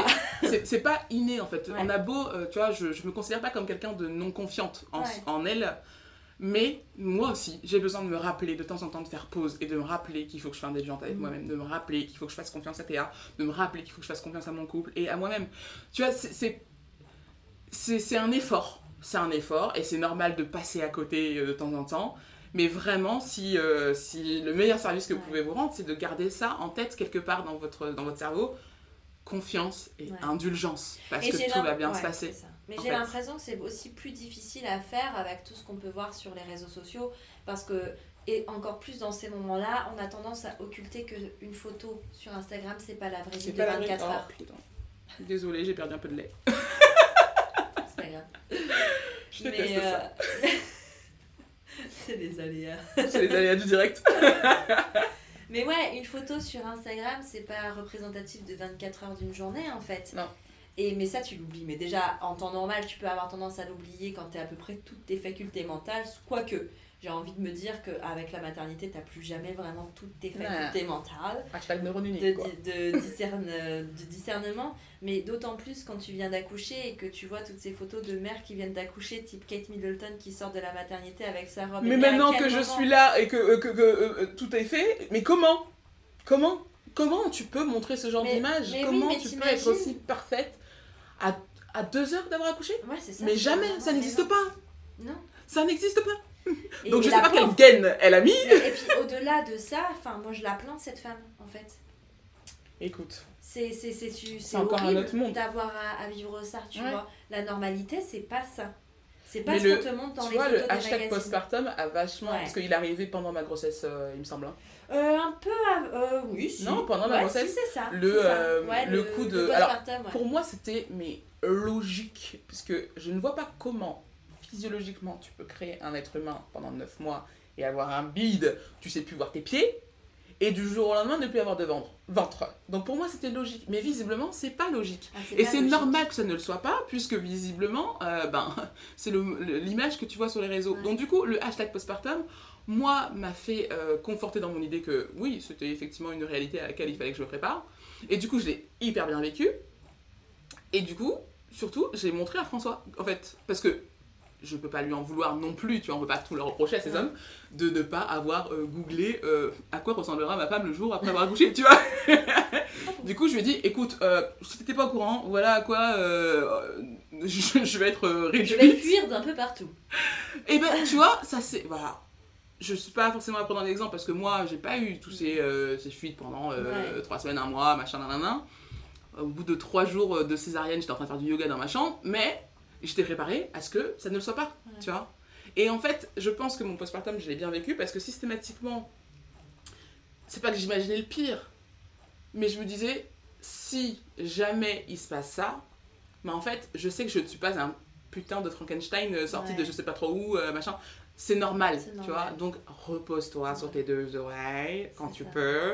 Tout va bien, tu vois. Et ça m'a fait ça euh, plusieurs fois, je dirais, euh, ben, à la, la maternité, deuxième jour, euh, quand euh, je vois une crevasse apparaître sur mon sein et que je me dis putain, mais c'est quoi ce truc quoi? Enfin, bah non, en fait, je sais ce que c'est. C'est une crevasse qui est due au fait que ma fille n'arrive pas à prendre ce putain de téton Ouais. et du coup m'a fait des blessures aux, aux deux seins, tu vois. Et donc du coup, je me suis, je, je savais aussi que ça passait. C'est ça qui m'a fait tenir, Ouais. euh, entre autres, euh, ben tout de suite, même si tu serres les dents, même si tu pleures, parce que j'en ai pleuré, tu vois. Je me souviens du message que je t'ai envoyé, genre, euh, ouais, c'est chaud. Ouais, c'est chaud. L'allaitement, c'est chaud. Et, trois, et trois, au troisième jour, je me dis, bah ça va de mieux en mieux. Ouais. Parce que rapidement, j'ai pu avoir les bons réflexes, tu vois. À, à me dire, bah non, mais là, il faut que je- j'appelle systématiquement dès que j'ai envie de la mettre au sein pour soulager un peu mon, téton, pour que. euh, Et ne pas Elle se positionne peur, parce que correctement et ne pas avoir quand peur. tu viens d'accoucher, parfois tu peux avoir tendance à dire je vais les déranger, mais bordel, elles non, sont là pour elles ça. sont là pour ça. Moi, j'en ai abusé. Ouais. Et abuser n'est pas le bon terme parce que.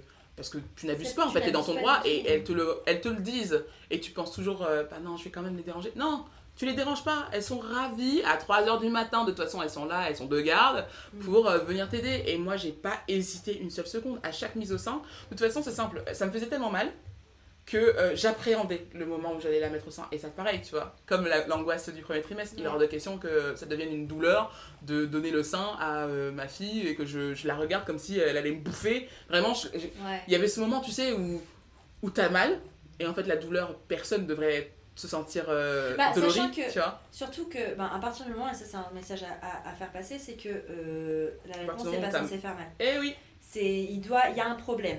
Oh, Si on vous dit qu'il n'y en a pas, consultez ailleurs. consulter ailleurs. Parce Voilà, que la douleur de l'allaitement, c'est pas normal. La crevasse, c'est pas normal. Il y a beaucoup de femmes qui en ont, mais c'est pas euh, normal. Si l'enfant, le bébé tète bien, s'il a aucun problème, Mm. ou si ton sein est aussi. euh, Enfin, si tout est en harmonie, Ouais. tu ne devrais pas avoir mal. Et c'est ok hein, de pas être. De, de- Oui, il y a, il y a oui. des solutions hein, pour, pour Ah, arranger oui. les choses. C'est normal dans le chercher. sens où ça arrive très régulièrement, mais il y a une solution. Ouais, il y a une Il y a raison. raison qu'il faut aller euh, on chercher. doit pas juste souffrir en silence. Non. C'est pas on serre les dents et on prend son mal en patience. Non, il faut aller chercher la solution pour arrêter cette douleur. parce Ah, que c'est pas logique. Mais parce que on te dit ça en fait euh, quand tu dis euh, ouais l'allaitement ça fait mal le premier mois mais après ça va. C'est compliqué à mettre en place euh, ben, parce qu'il faut apprendre à, appré- à appréhender cette nouvelle partie parce que tu peux avoir des hyperlactations parce que tu peux avoir des l'inverse de hyperlactation. Euh, ouais, ça. enfin il y a plein de trucs qui, qui voilà c'est mais il y a des solutions pour tous ces problèmes là Pour et il faut consulter euh, un ou une conseillère en lactation en fait tout simplement il y en a partout ça se retrouve facilement dans les annuaires sur internet mais il faut pas hésiter en fait Non. et si on vous Non. dit euh, vous n'êtes pas assez bien pour votre bébé parce qu'il y a des tas de mamans qui l'entendent vous ne savez pas allaiter me- votre lait n'est pas assez bon ce n'est pas vrai Non, votre Ce lait n'est est bon. pas vrai. Globalement, c'est meilleur que le lactel, tu vois. vous êtes parfaite il y a certainement une complication un problème mais il y a une solution Mm. Il y a une solution parfois et, et c'est vraiment il y a des cas où juste les mamans ne peuvent pas allaiter parce qu'il y a un problème technique euh, euh, Physiologique, physique physiologique ça arrive mais les cas sont très rares Ouais. c'est un très faible pourcentage de la population et euh, il y a des solutions donc il faut vraiment aller euh, consulter En tout cas, si vous tenez à votre allaitement, passez pas à côté de ces, ces ressources-là parce Ouais. qu'elles existent. Et que, euh, et que c'est ok si, si jamais bah voilà, vous êtes à votre deuxième mastite et que vous en pouvez plus euh, de- d'enchaîner les antibiothérapies comme moi. c'est ok de passer à autre chose, tu vois. Ouais. Mais si c'est un projet qui te tient à cœur, faut pas hésiter. Tu consultes et tu vas peut-être corriger ou apprendre encore des choses. Parce que moi, quand j'ai fait ma, ma, ma consultation avec la conseillère en lactation après ma deuxième mastite, ouais. Elle m'a encore appris des choses. Alors que euh, j'avais lu euh, le livre euh, de... le, la- guide, le très- guide de la le manuel très illustré de l'allaitement. Exactement. Je l'avais lu, relu, je le lisais encore, et François le lisait encore à la maternité, donc on était au taquet là-dessus, et pour autant, ça n'a pas empêché que, ben voilà, entre la théorie et la pratique, bah, euh, t'as un monde. Donc, Mais tu veux que je te dise, t'apprends même pendant toute la durée de ton allaitement parce que tout change. tout change à chaque Avec fois. la diversification, ça change. Avec. euh, Enfin, il y a tout, ça change avec tout en fait. Ouais. Avec la marche, ça change selon le, le jusqu'où tu vas, tu vois. Mais il y a tout change tout le temps en fait. Donc on apprend toujours, on n'est pas euh, hyper bien formé. Pour revenir au pratico-pratique, parce que ça fait déjà 1h14 et on va battre notre record la, la fois Oh dernière. la vache. Ouais, on est forte. Euh, euh, Qu'est-ce que toi, techniquement, pratico-pratique, tu as mis en place pour préparer ton postpartum? Euh, les ressources Alors, littéraires, podcasts, euh, ce que tu as fait quoi. Alors euh, en ressources, yoga prénatal. Ça aide pour préparer à l'accouchement, mais ça aide pour préparer le postpartum. Autant physiquement, et ça je ne sous-estimais euh, parce qu'on te dit oui on va travailler les épaules, on va travailler les poignets, mais en fait euh, maintenant je comprends pourquoi on a travaillé les épaules et les poignets. Donc le yoga prénatal, même si vous voulez pas faire d'accouchement physiologique ou machin, vraiment ça aide à rentrer dans un état de conscience, à préparer son corps physiquement, à préparer son bébé aussi parce que À ça les apaise, aussi. à bouger parce que c'est hyper Ah, important ouais, de rester parce que les mobile. douleurs de fin de grossesse, tout ça, il y a des solutions. Exactement. Donc moi, je recommande à tout le monde ce yoga prénatal. Et au pire, si vous n'êtes pas yoga, allez voir Yogin Mama et sa petite, euh, son petit mama book là. Et tous ces projets derrière, ils ont l'air juste torrides pour la mama active que vous êtes. Ensuite, euh, il y a effectivement les podcasts, le tien, euh, Bliss, la matrescence, qui forcément aident à, euh, à voir d'autres histoires, à voir qu'il y a autre chose, qu'il y a plusieurs histoires différentes. En fait, il y a autant d'histoires différentes qu'il y a de maternité.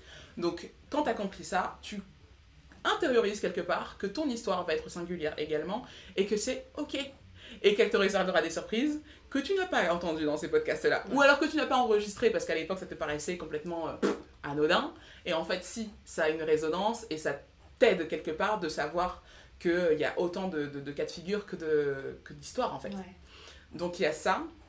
Il y a le fameux pour l'allaitement, euh, le manuel très illustré de l'allaitement Ouais. que j'ai lu, relu et relu. J'ai, euh, je t'ai rendu, enfin, j'ai rendu à Yogi Lucie. Mama. Ouais, parce qu'il y a une petite histoire autour de ce manuel, parce que. euh, On était en confinement, on était en confinement et euh, impossible de se le procurer nulle part, aucune librairie. Enfin, mais non, c'est ah, pourquoi. ça, ça, on pouvait se procurer du PQ, hein, mais, mais le manuel très illustré de l'allaitement, non. Et bon, moi, je m'étais fait une mission. je sais pas. Et quelle mon- mission? C'était mon, mon, mon but de confinement, je ne sais pas, de, de te le procurer parce que parce que c'était une telle ressource en fait et que en termes parce que je sais que t'es pas t'es pas très livre et tout ça mais euh, Non, mais celui-là, il est parfait. mais voilà et il était illustré ça c'était vachement bien et par contre je trouvais pas de ressources en, en podcast non plus tu vois qui te prépare à ce point là Non. parce que tu peux pas enfin c'est pas possible là t'as as vraiment tout Non, t'as tout, tout, tout, tout, tout. Et- Et, vraiment, moi, il m'a, ouais. épaulé de A à Z euh, sur euh, les positions de mise au sein. Bon, à la rigueur, ça, passons, parce que euh, t'es aidé à la maternité pour ça. Ouais. quand tu fais pareil, quand tu en fais la demande Ouais. mais euh, à m'interroger par exemple euh, les premiers signes de mastite je me souviendrai toujours c'était un mercredi devant Top Chef je faisais un 39,8 de fièvre j'avais les yeux qui commençaient à briller je comprenais pas ce qui se passait j'avais les seins qui étaient chauds durs etc et tout de suite ça fait ça m'a fait quatre tours en fait Ouais. je savais ce que j'avais tu vois je savais qu'on était typiquement sur un cas de mastite et du coup sachant ce que j'avais parce que je l'avais lu parce que je m'étais renseignée tu vois, j'ai pas couru aux urgences, j'ai pas commencé à ouais. paniquer. Euh, je me suis juste dit, merde, on est à euh, une semaine d'être rentré à la maison, parce que ça faisait vraiment qu'une semaine qu'on était rentré. Euh, bah, j'ai rien en fait pour Théa euh, si jamais je dois pas euh, lui donner le sein ou si je ne peux pas lui donner le sein parce que vraiment 39,8 tu sais plus comment tu t'appelles donc euh, ça devient un peu délicat. Je me dis mais là j'ai rien pour lui donner tu vois. Et, et du coup le lendemain j'étais chercher le tire-lait pour au cas où pouvoir Ouais. trouver une solution. Mais rapidement j'ai pu remettre mettre en place les recommandations qui sont de masser son sein etc bref attitré enfin vraiment bien pour la mastite. Mais si t'as pas ce renseignement là bah Là, tu, tu peux paniques. Paniquer. Un, tu peux aller aux urgences et tomber sur quelqu'un qui ne saura pas non plus, ou alors qui va te dire, bah, bah du coup, euh, donner du lait euh, maternisé. Tu- Et Alors qu'il y a plein, mais plein, plein, plein de réflexes à avoir avant pour que tout se passe bien. Et normalement, dans les 48 heures, ça se remet en route. Ouais. Tu vois? Et la première mastite, ça a été ça. La deuxième, au bout de 48 heures, j'ai vu que ça passait pas. Pareil, j'ai eu le réflexe d'appeler les bonnes personnes tout de suite en me disant bon bah du coup elle elle peut me donner la solution. C'est quoi la suite? Qu'est-ce qu'on met en place comme protocole, tu vois? Mm. Et il y a des solutions. Quand t'as du pu qui commence à sortir de ton sein, oui, il faut trouver des solutions. C'est pas normal. C'est pas normal. Donc euh, voilà, donc il y a ça. Euh, ce manuel hyper hyper hyper intéressant. J'ai pas encore lu la troisième édition, mais, euh, mais j'ai hâte. Ouais. Ensuite, Cuisiner, t'as beaucoup cuisiné. cuisiner. J'ai vraiment rempli Ouais. mon congélateur en mode Tetris. C'est pas une blague. C'est-à-dire que je n'ai pas cuisiné euh, maison, enfin, euh, sorti des casseroles et tout machin pendant trois semaines. C'était soit ma mère apportait euh, en mode Deliveroo, et auquel cas on avait de la à manger pour trois jours, tu vois, parce que c'est maman. soit euh, on anticipait tous les repas, le matin on sortait le repas pour le déjeuner et le déjeuner on sortait le repas pour le soir, tu vois. C'était systématique. Comme ça, t'as pas ça à penser en fait. Parce que t'as tellement de trucs à penser ailleurs Mhm. que tu penses. Enfin, vraiment, c'est une. Ouais. Vraiment une charge mentale pour le coup en et moins. Puis, et puis en même temps, tu manges vachement plus sain parce que t'as tendance à, À faire grignoter, de, mais de junk food, de ce genre de choses. Mais alors oui, que quand- en plus, quand t'es en postpartum et que tu allaites en plus, bah, dans tous les cas en postpartum, t'as besoin d'énergie et c'est les bonnes nourritures et les bons ingrédients qui, Qui te faut. ouais. Et pas euh, le McDo euh, où t'as envoyé te ton mari. euh, tu vois, c'est ça. et c'est ok de temps en temps, mais si tu te nourris qu'à base de ça, enfin, et, et moi je comprends part. les. euh, Enfin, pour moi, le, tu vois, le. Parce que le, le, le truc, c'est qu'il y a un cercle vicieux. La fatigue entraîne le fait que tu es moins alerte Ouais. tu vois, sur, euh, sur tous les dossiers. Et on peut en parler cette fatigue, tu vois. Les... Globalement, mon postpartum, ça a été, sauf les jours où, effectivement, j'ai accumulé trop de fatigue. Et on rentre dans cette fameuse dette de sommeil. Et tu perds tous tes repères, tu vois. Tu perds. euh, euh, quand je dis repères, c'est ben, ne serait-ce que communiquer avec ton partenaire. Ouais. Rien que ça. Le, ben, en fait, là, on se parle comme des chiens depuis, depuis ce matin, mais. Faut, faut mettre ça sur le dos de la fatigue, tu vois. On n'est pas juste en train de se détester et de plus s'aimer et On de machin. pas divorcé. Tu vois, on va pas C'est divorcer. comme en SPM, hein. si vous, vous avez envie de divorcer une semaine par mois, Cherchez pas- il y a un truc. C'est c'est pas votre couple qui est en danger, et c'est c'est que, voilà, c'est la C'est vie. c'est la vie.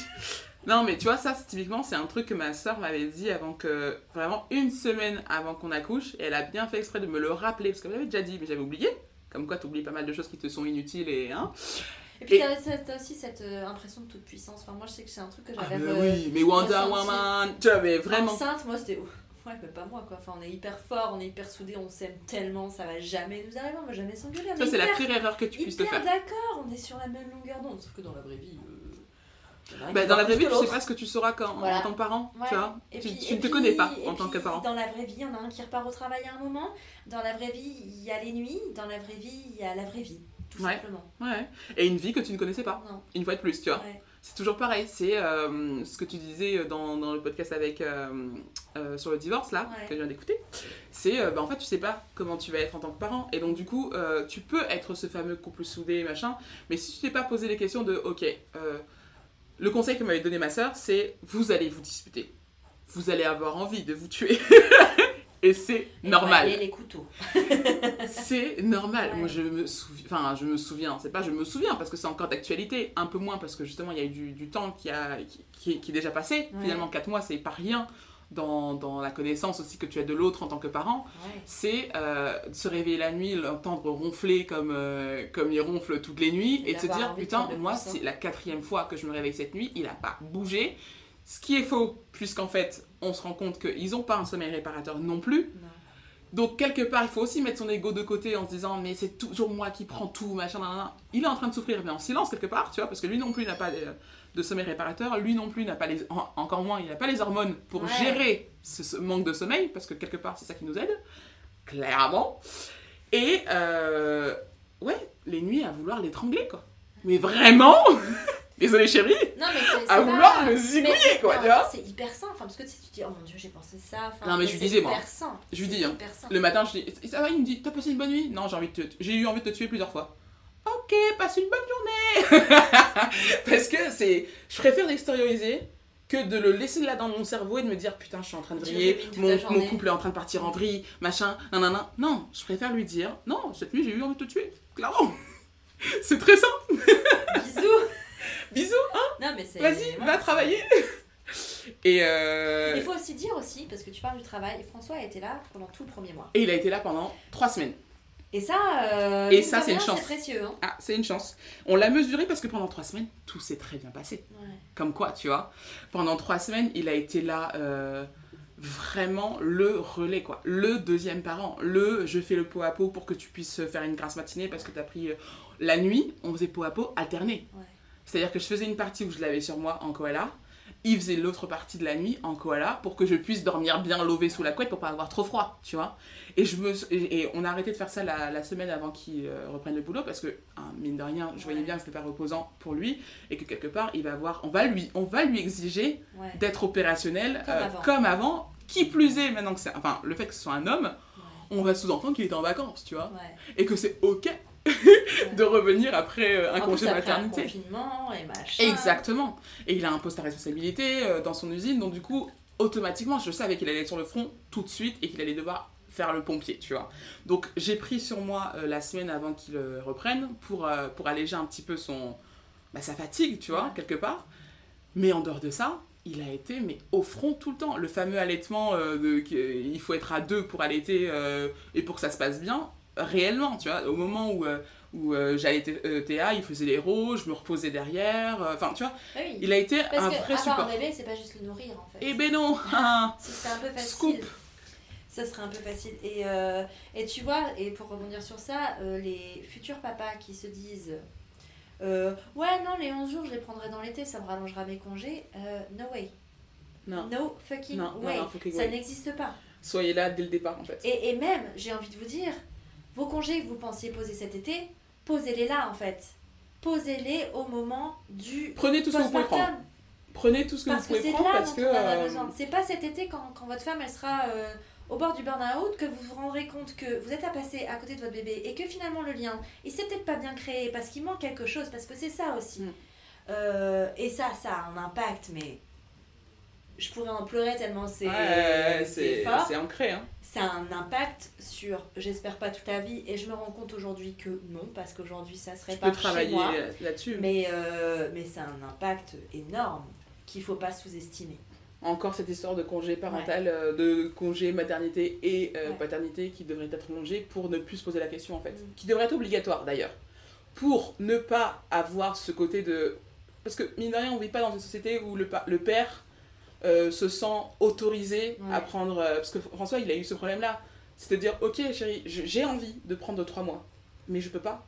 Et si je le fais, alors non seulement en termes de responsabilité, on va me, ça, va- ça va péter, mais euh, on va me le reprocher, tu vois. Ouais. On vit pas dans une société où le père se sent autorisé à prendre euh, ces fameux, ce fameux temps de disponibilité pour être là en tant que parent. Et tant que le, le congé, en tout cas c'est mon avis, ne sera pas déjà allongé pour les deux parents Et obligatoire. et obligatoire, on aura toujours ce petit delta de, de, de ces... ces- parce que Mais c'est- ça engendre tellement plus que, que, que finalement la paternité mais et la bien sûr, bien C'est sûr. au-delà de ça, c'est un vrai problème de société, c'est un problème de féminisme, c'est un problème de- d'égalité entre les hommes et les femmes euh, au travail, euh, surtout au travail. C'est un. un- Tu sais, enfin, moi je le vois maintenant qu'Alice elle va à l'école, les gens qui sont hyper impressionnés, qui regardent mon mec parce que c'est lui qui l'emmène à l'école, j'ai envie de dire, mais euh, je sais bien. hein. Back off, bitch. Mais parce qu'il est là, quoi. Il Ouais, est là. il est là. Je dis pas que ça a toujours été le cas parce qu'on n'était pas justement informés et qu'on a eu un début de parentalité où il n'était pas là, clairement, il le sait et j'ai aucun problème à en parler. Mais bordel, aujourd'hui il est là quoi. Mhm. Et de voir que ça impressionne les réflexions qu'on a déjà eues, pourtant on est euh, mi-septembre, ça fait deux semaines. hein, euh, les- Ah ouais? Mais bien sûr que oui. Hein? Donc ouais, c'est c'est- c'est- c'est cette histoire de congé pa- euh, parental, euh, paternité, maternité allongée a, a beaucoup d'incidence Mhm. euh, sur, sur bien plus que la maternité en Ouais. fait, que la parentalité avec un En grand P. Donc, euh, donc voilà, après comme autre tips, euh, prenez une glacière en allant à la maternité. Là c'est la gourmande qui parle. Bah, attends, attends, pour mettre dans leur contexte aussi, il y a le côté euh, confiné. Ah ouais mais moi j'y allais avec ma glacière dans tous les cas. hein. Ouais. Euh, confiné, pas confiné, j'avais ma brioche. J'ai fait ma brioche le matin même, non la veille pour le lendemain Oui, mais pour parce que tu savais, ta date, donc assez Oui, c'est plus facile. Mais dans tous les cas, préparez-vous. Quelques jours avant, j'avais acheté des tablettes de chocolat, euh, des bonbons, des chips Late Spicy, mes préférés. J'avais les boissons qui vont bien dans le frigo, Ouais. les- mes petites. Faites-vous kiffer en fait. Ouais. Parce que vous aurez tellement à gérer. Alors, pire encore, si vous êtes dans une maternité où c'est la bouffe est dégueulasse, bah, vous serez bien content d'avoir euh, la petite barquette de fraises. Ouh, J'avais la barquette de fraises dans ma, dans ma glacière pour te mettre bien, tu vois. Donc, ça. Euh, sur le postpartum aussi, qu'est-ce que. euh, Globalement, ouais, cette histoire de confiance et d'indulgence. Ouais. Je dirais que c'est. euh, c'est... Alors, je m'en veux parfois parce que euh, justement, je suis pas ultra indulgente envers, euh, envers François. Pourtant, euh, c'est le meilleur partenaire que j'aurais pu avoir pour cette aventure. Et je lui ai dit, euh, tu vois, pas plus tard que ce week-end, parce que j'ai pété un plomb, parce que j'avais mes règles. C'est ça qui rentre en Ah, Elles ça, reviennent, elles. Et moi, elles sont revenues vachement vite pour quelqu'un qui, euh, qui Qui a un allait. allaitement exclusif, d'ailleurs, tu vois. Ouais. Et au bout de deux mois, bah, hé, retour de couche. J'ai dégoûté. Mais voilà, c'est comme ça. euh, Jusqu'au bout, ton utérus Jusqu'au chier. bout, ouais, jusqu'au bout. Mais bon, c'est pas grave, il a, il, a- il a donné vie à ma Ouais. fille, donc euh, je le pardonne. Et, euh, et en fait, euh, en, pendant la grossesse, lors d'un cours de yoga avec Nina, on avait fait un exercice, je sais plus c'était quoi le, le sujet de l'exercice, mais on devait poser sur une fiche un mot qu'on voudrait dire à son partenaire après euh, en postpartum Ouais. où euh, on devait raconter sa douleur. Je sais plus c'était quoi l'exercice. En tout cas, moi, j'ai choisi de raconter quelque chose à mon homme, euh, une carte pour lui remettre euh, après. Tu vois. Et sur ce mot, j'avais écrit ben, merci d'avoir été là euh, au moment où moi j'étais au fond et tu as été le rocher euh, euh, sur lequel m'appuyer et vraiment je n'imaginais pas faire cette aventure avec un autre partenaire. Et excuse-moi des coups où je pèterais un câble pour une histoire de vaisselle mal rangée, tu vois. Et je l'ai sorti cette carte effectivement ce week-end parce que j'ai eu un coup de gueule mais complètement mais complètement disproportionné sur effectivement une histoire de vaisselle mal rangée. et je la tiens. Et puis là lui il a dit bon je garde, moi aussi je t'aime, tu vois. mais- parce que parce que oui je, je sentais bien dans le feu que j'étais pas moi et qu'il y avait un truc. et Mais je- t'aurais pas pu l'exprimer avec mais j'aurais pas pu l'exprimer avec des mots. Et donc, Ouais. du coup, j'ai sorti ma carte. Donc, n'hésitez pas, petit conseil, à faire cette petite carte. Si vous connaissez bien et connaissez bien votre partenaire, en général, la carte sera assez révélatrice Ouais. et assez utile en postpartum. et moi, ça m'a aidé cette histoire de euh, ouais, euh, quand t'es euh, t'es en postpartum, t'es fatigué et la fatigue, en fait, c'est un, un outil de torture et tu seras pas toi. En fait, tu seras pas la, la personne que tu connais toi euh, après. C'est ok. Donc, ne te flagelle pas non plus et apprends à passer au- au-dessus, tu vois. On ne... les, les gros coups de gueule qu'on a eus, on les enregistre, on les met dans un côté. Et oui, ce que disait ma sœur euh, après, à la fin de son conseil, c'est dans un an, si c'est vraiment une dispute qui te tient à cœur et qui voilà, a du mal à passer, tu l'écris sur un petit mot, tu la mets dans une boîte, et un an après, ou un an de l'enfant, tu retrouves cette boîte, Ouais. tu ouvres le mot, et si c'est toujours d'actualité, tu le mets sur la table. Mais il y a forte chance à parier que ça ne le sera plus, en fait, parce que tu as passé cette étape-là. Inch'Allah, ton enfant dort. Ou un peu plus, en tout cas. Parce que tu vois, elle dort pas énormément, mais t'apprends aussi à vivre avec cette fatigue. Ouais. Et quand je dis apprends, je pèse mes mots, tu vois. Parce que j'étais de celles qui dor- dormaient euh, 10 à 12 heures, mais nickel, quoi, tu vois. Sans sourciller, avoir besoin de 10 heures de sommeil, c'est euh, c'est ma belle moyenne. Oui, je suis une grosse dormeuse, il y a aucun problème. Je suis nocturne, mais j'aime bien dormir. Et j'ai jusqu'à présent, j'avais l'impression que j'avais besoin de dormir autant. Et bah tu vois, euh, au bout de 6 heures de sommeil, je me retrouve à faire la vaisselle à 4 heures du matin parce que j'ai trop dormi, tu vois. Donc on apprend, à, on apprend et, et c'est pas... C'est ok en fait de- de- d'apprendre au fur et à mesure et de se sentir dépassé parfois et ne pas hésiter à demander de l'aide une fois de plus, tu vois. Ouais. À demander de l'aide, à dire non, j'en peux plus là. Et à communiquer une fois de plus avec son partenaire en disant non, je n'en peux plus. Je n'en peux plus et je vais t'expliquer pourquoi j'en peux plus. Ça c'est quelque chose que je fais beaucoup avec François Ouais. dire écoute la communication ça ne peut marcher que si je parle d'ailleurs je commence toujours ma phrase comme ça et donc il sait qu'il y a un truc qui va tomber derrière tu vois écoute chérie la communication ça ne marche que si je parle du coup je vais te dire ce que je ressens moi Ouais. et savoir poser Mais c'est important parce que tu Ouais. n'accuses pas l'autre en fait. Tu Exactement. Je lui dis non mais je la- il faut que je te dise ce que je ressens moi à l'instant T ça ne va pas parce que j'ai l'impression que tu me parce que et C'est pas forcément vrai ou rationnel. Et c'est pas forcément vrai. juste une impression. Et une fois que tu l'as sorti, déjà ça va beaucoup mieux. Tu poses ça, le, le- celui en face, il le prend, il le digère, il réagit. D'ailleurs, il faut pas forcément réagir à ce moment-là. Parce que Tu la personne en face, elle est juste en train de te, de te partager une émotion. Une émotion, c'est subjectif, quelque part. Tu vois Ouais. C'est- C'est c'est là, avec ton bagage émotionnel déjà antérieur, avec ton historique, avec... euh, Il y a beaucoup de choses qui sont derrière les émotions. Donc, en face, il n'a pas la même histoire Ouais. et il n'est pas censé la prendre de la même façon. Donc, c'est ok de ne pas réagir à ce moment-là. Parfois, ça te fait rager qu'ils ne réagissent pas. Parfois, t'as besoin de ton fight, mais, euh, mais en même temps, c'est pareil, t'es dans des états d'esprit où tu n'es pas rationnel, tu ne peux pas réfléchir, et oui, t'as envie de fighter. Ouais. Tu sais que tu, peux que tu ne dois pas. Par contre, ton corps, il est pas d'accord, ta langue non plus. Mais, et t'y vas, mais l'important à retenir, c'est c'est encore une fois, c'est la communication qui restera la clé. La communication, la confiance, l'indulgence. C'est vraiment, moi, mes, euh, mes trois piliers. Et la patience aussi. Alors, je peux te dire que je ne suis pas quelqu'un de très patiente. Mais pour le coup, la maternité, ouais, ça m'a ça m'a un peu, euh, Ouais. beaucoup même, changé là-dessus. Tu vois, ça c'est mon moment à moi euh, de, de matrescence. Ouais. Cette révélation, c'est la patience. Le, j'imaginais pas que j'allais être cette femme, cette mère au-delà d'être une femme, cette mère patiente. Parce que j'étais persuadée que les, les pleurs de mon bébé, ça allait me faire vriller, que euh, le fait qu'elle dorme pas, ça allait me faire vriller, mais sévère, parce que le sommeil pour moi, c'est hyper important. Et en fait, il y a une zénitude de ce côté-là qui s'est Ouais. installée, qui s'est créée en moi. C'est pour ça que je suis très très fière de la, de la mère que Théa a fait de moi et je suis fière de. Je pense que je suis très très bonne mère, tu vois, euh, pour elle. Non, tu je suis la meilleure mère que je Tu, tu être vas, pour tu elle vas me d'ailleurs. squeezer ma question, ma dernière question. C'est quoi? Je vais te couper tout de suite. hein. Euh, parce que ça fait quand même 1h35, donc là on est sur le record, mais je n'en attendais pas moins de toi. Euh, Qu'est-ce que tu dirais à la Sylvana qui a enregistré ce podcast avec moi il y a un an? Qu'est-ce que si tu Oh avais là une chose à lui dire, qu'est-ce que tu lui dirais? Toujours cette confiance. Confiance, ça va bien se passer. T'as toutes les clés en toi. Tu t'en et elles se et les portes s'ouvriront au moment où t'en as t'as besoin qu'elles s'ouvrent en fait.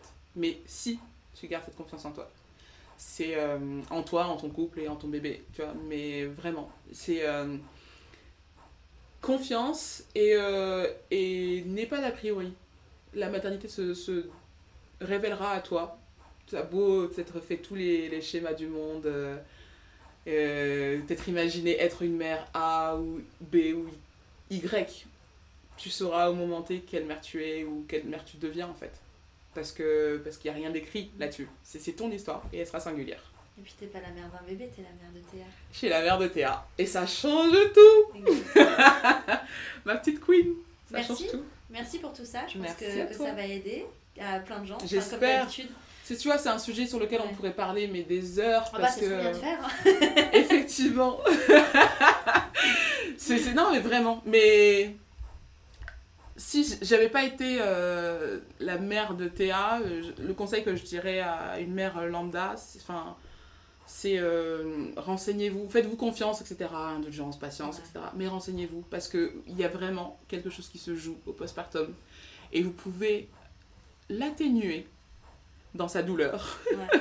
dans son choc dans son aussi. tourbillon ouais complètement L'accepter. On peut pas, en fait, il y a aussi ce travers de dire euh, ben, je ferai en sorte que ça se passe pas comme ça ou que ça se passe pas. Non En fait, tu peux pas faire en sorte que ça se passe Non. pas et l'accepter. Juste Je me souviens d'un moment où tu es venu à la maison où tu m'avais dit, où je t'avais dit non mais je pense que nous on est hyper solides, euh, on se comprend sur nos modèles de parentalité, d'é- d'éducation et tu avais dit ouais, moi aussi je pensais ça et j'étais là non mais moi je pense vraiment qu'on est plus fort que ça. En fait non, ça c'est la pire erreur que tu puisses penser, que tu es plus fort que ça et que du coup euh, ça devienne une, une, une, une faiblesse, une fragilité, une plaie même pour toi. De te dire merde on n'a pas réussi. Mais en fait c'était normal, c'était vous à l'échec de penser ça, tu vois.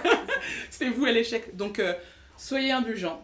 Euh, soyez indulgents, ouverts d'esprit, gardez confiance et puis tout va bien se passer.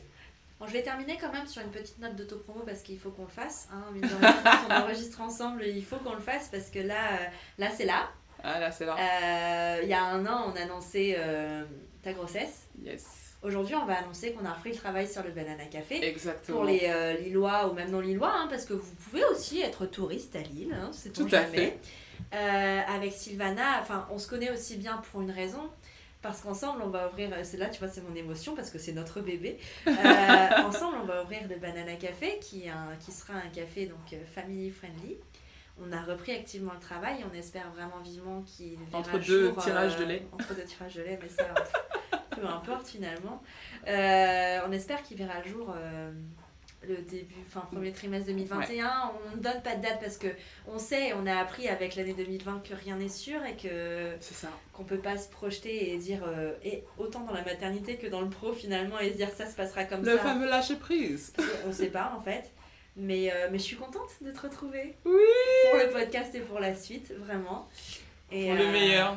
Et, et voilà, donc en tout cas, on peut te retrouver toi sur Japan Banana sur Instagram avec tes gâteaux parce que oui, malgré tout ça là, elle fait toujours Elle des fait gâteaux. toujours les gâteaux, la dame. Eh oui, on en est là, hein. Et, euh, et puis ben sur, euh, Et sur nous Banana retrouver sur Café. Banana Café. Voilà. Donc euh, merci et puis à bientôt. À très vite.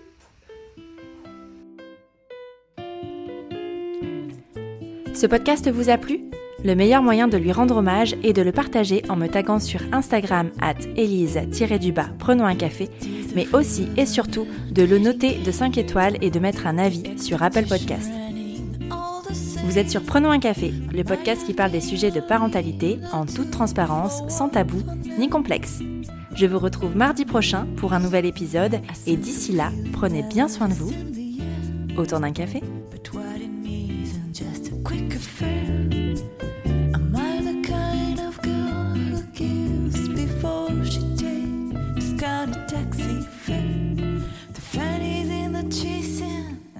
is what I'm having for you.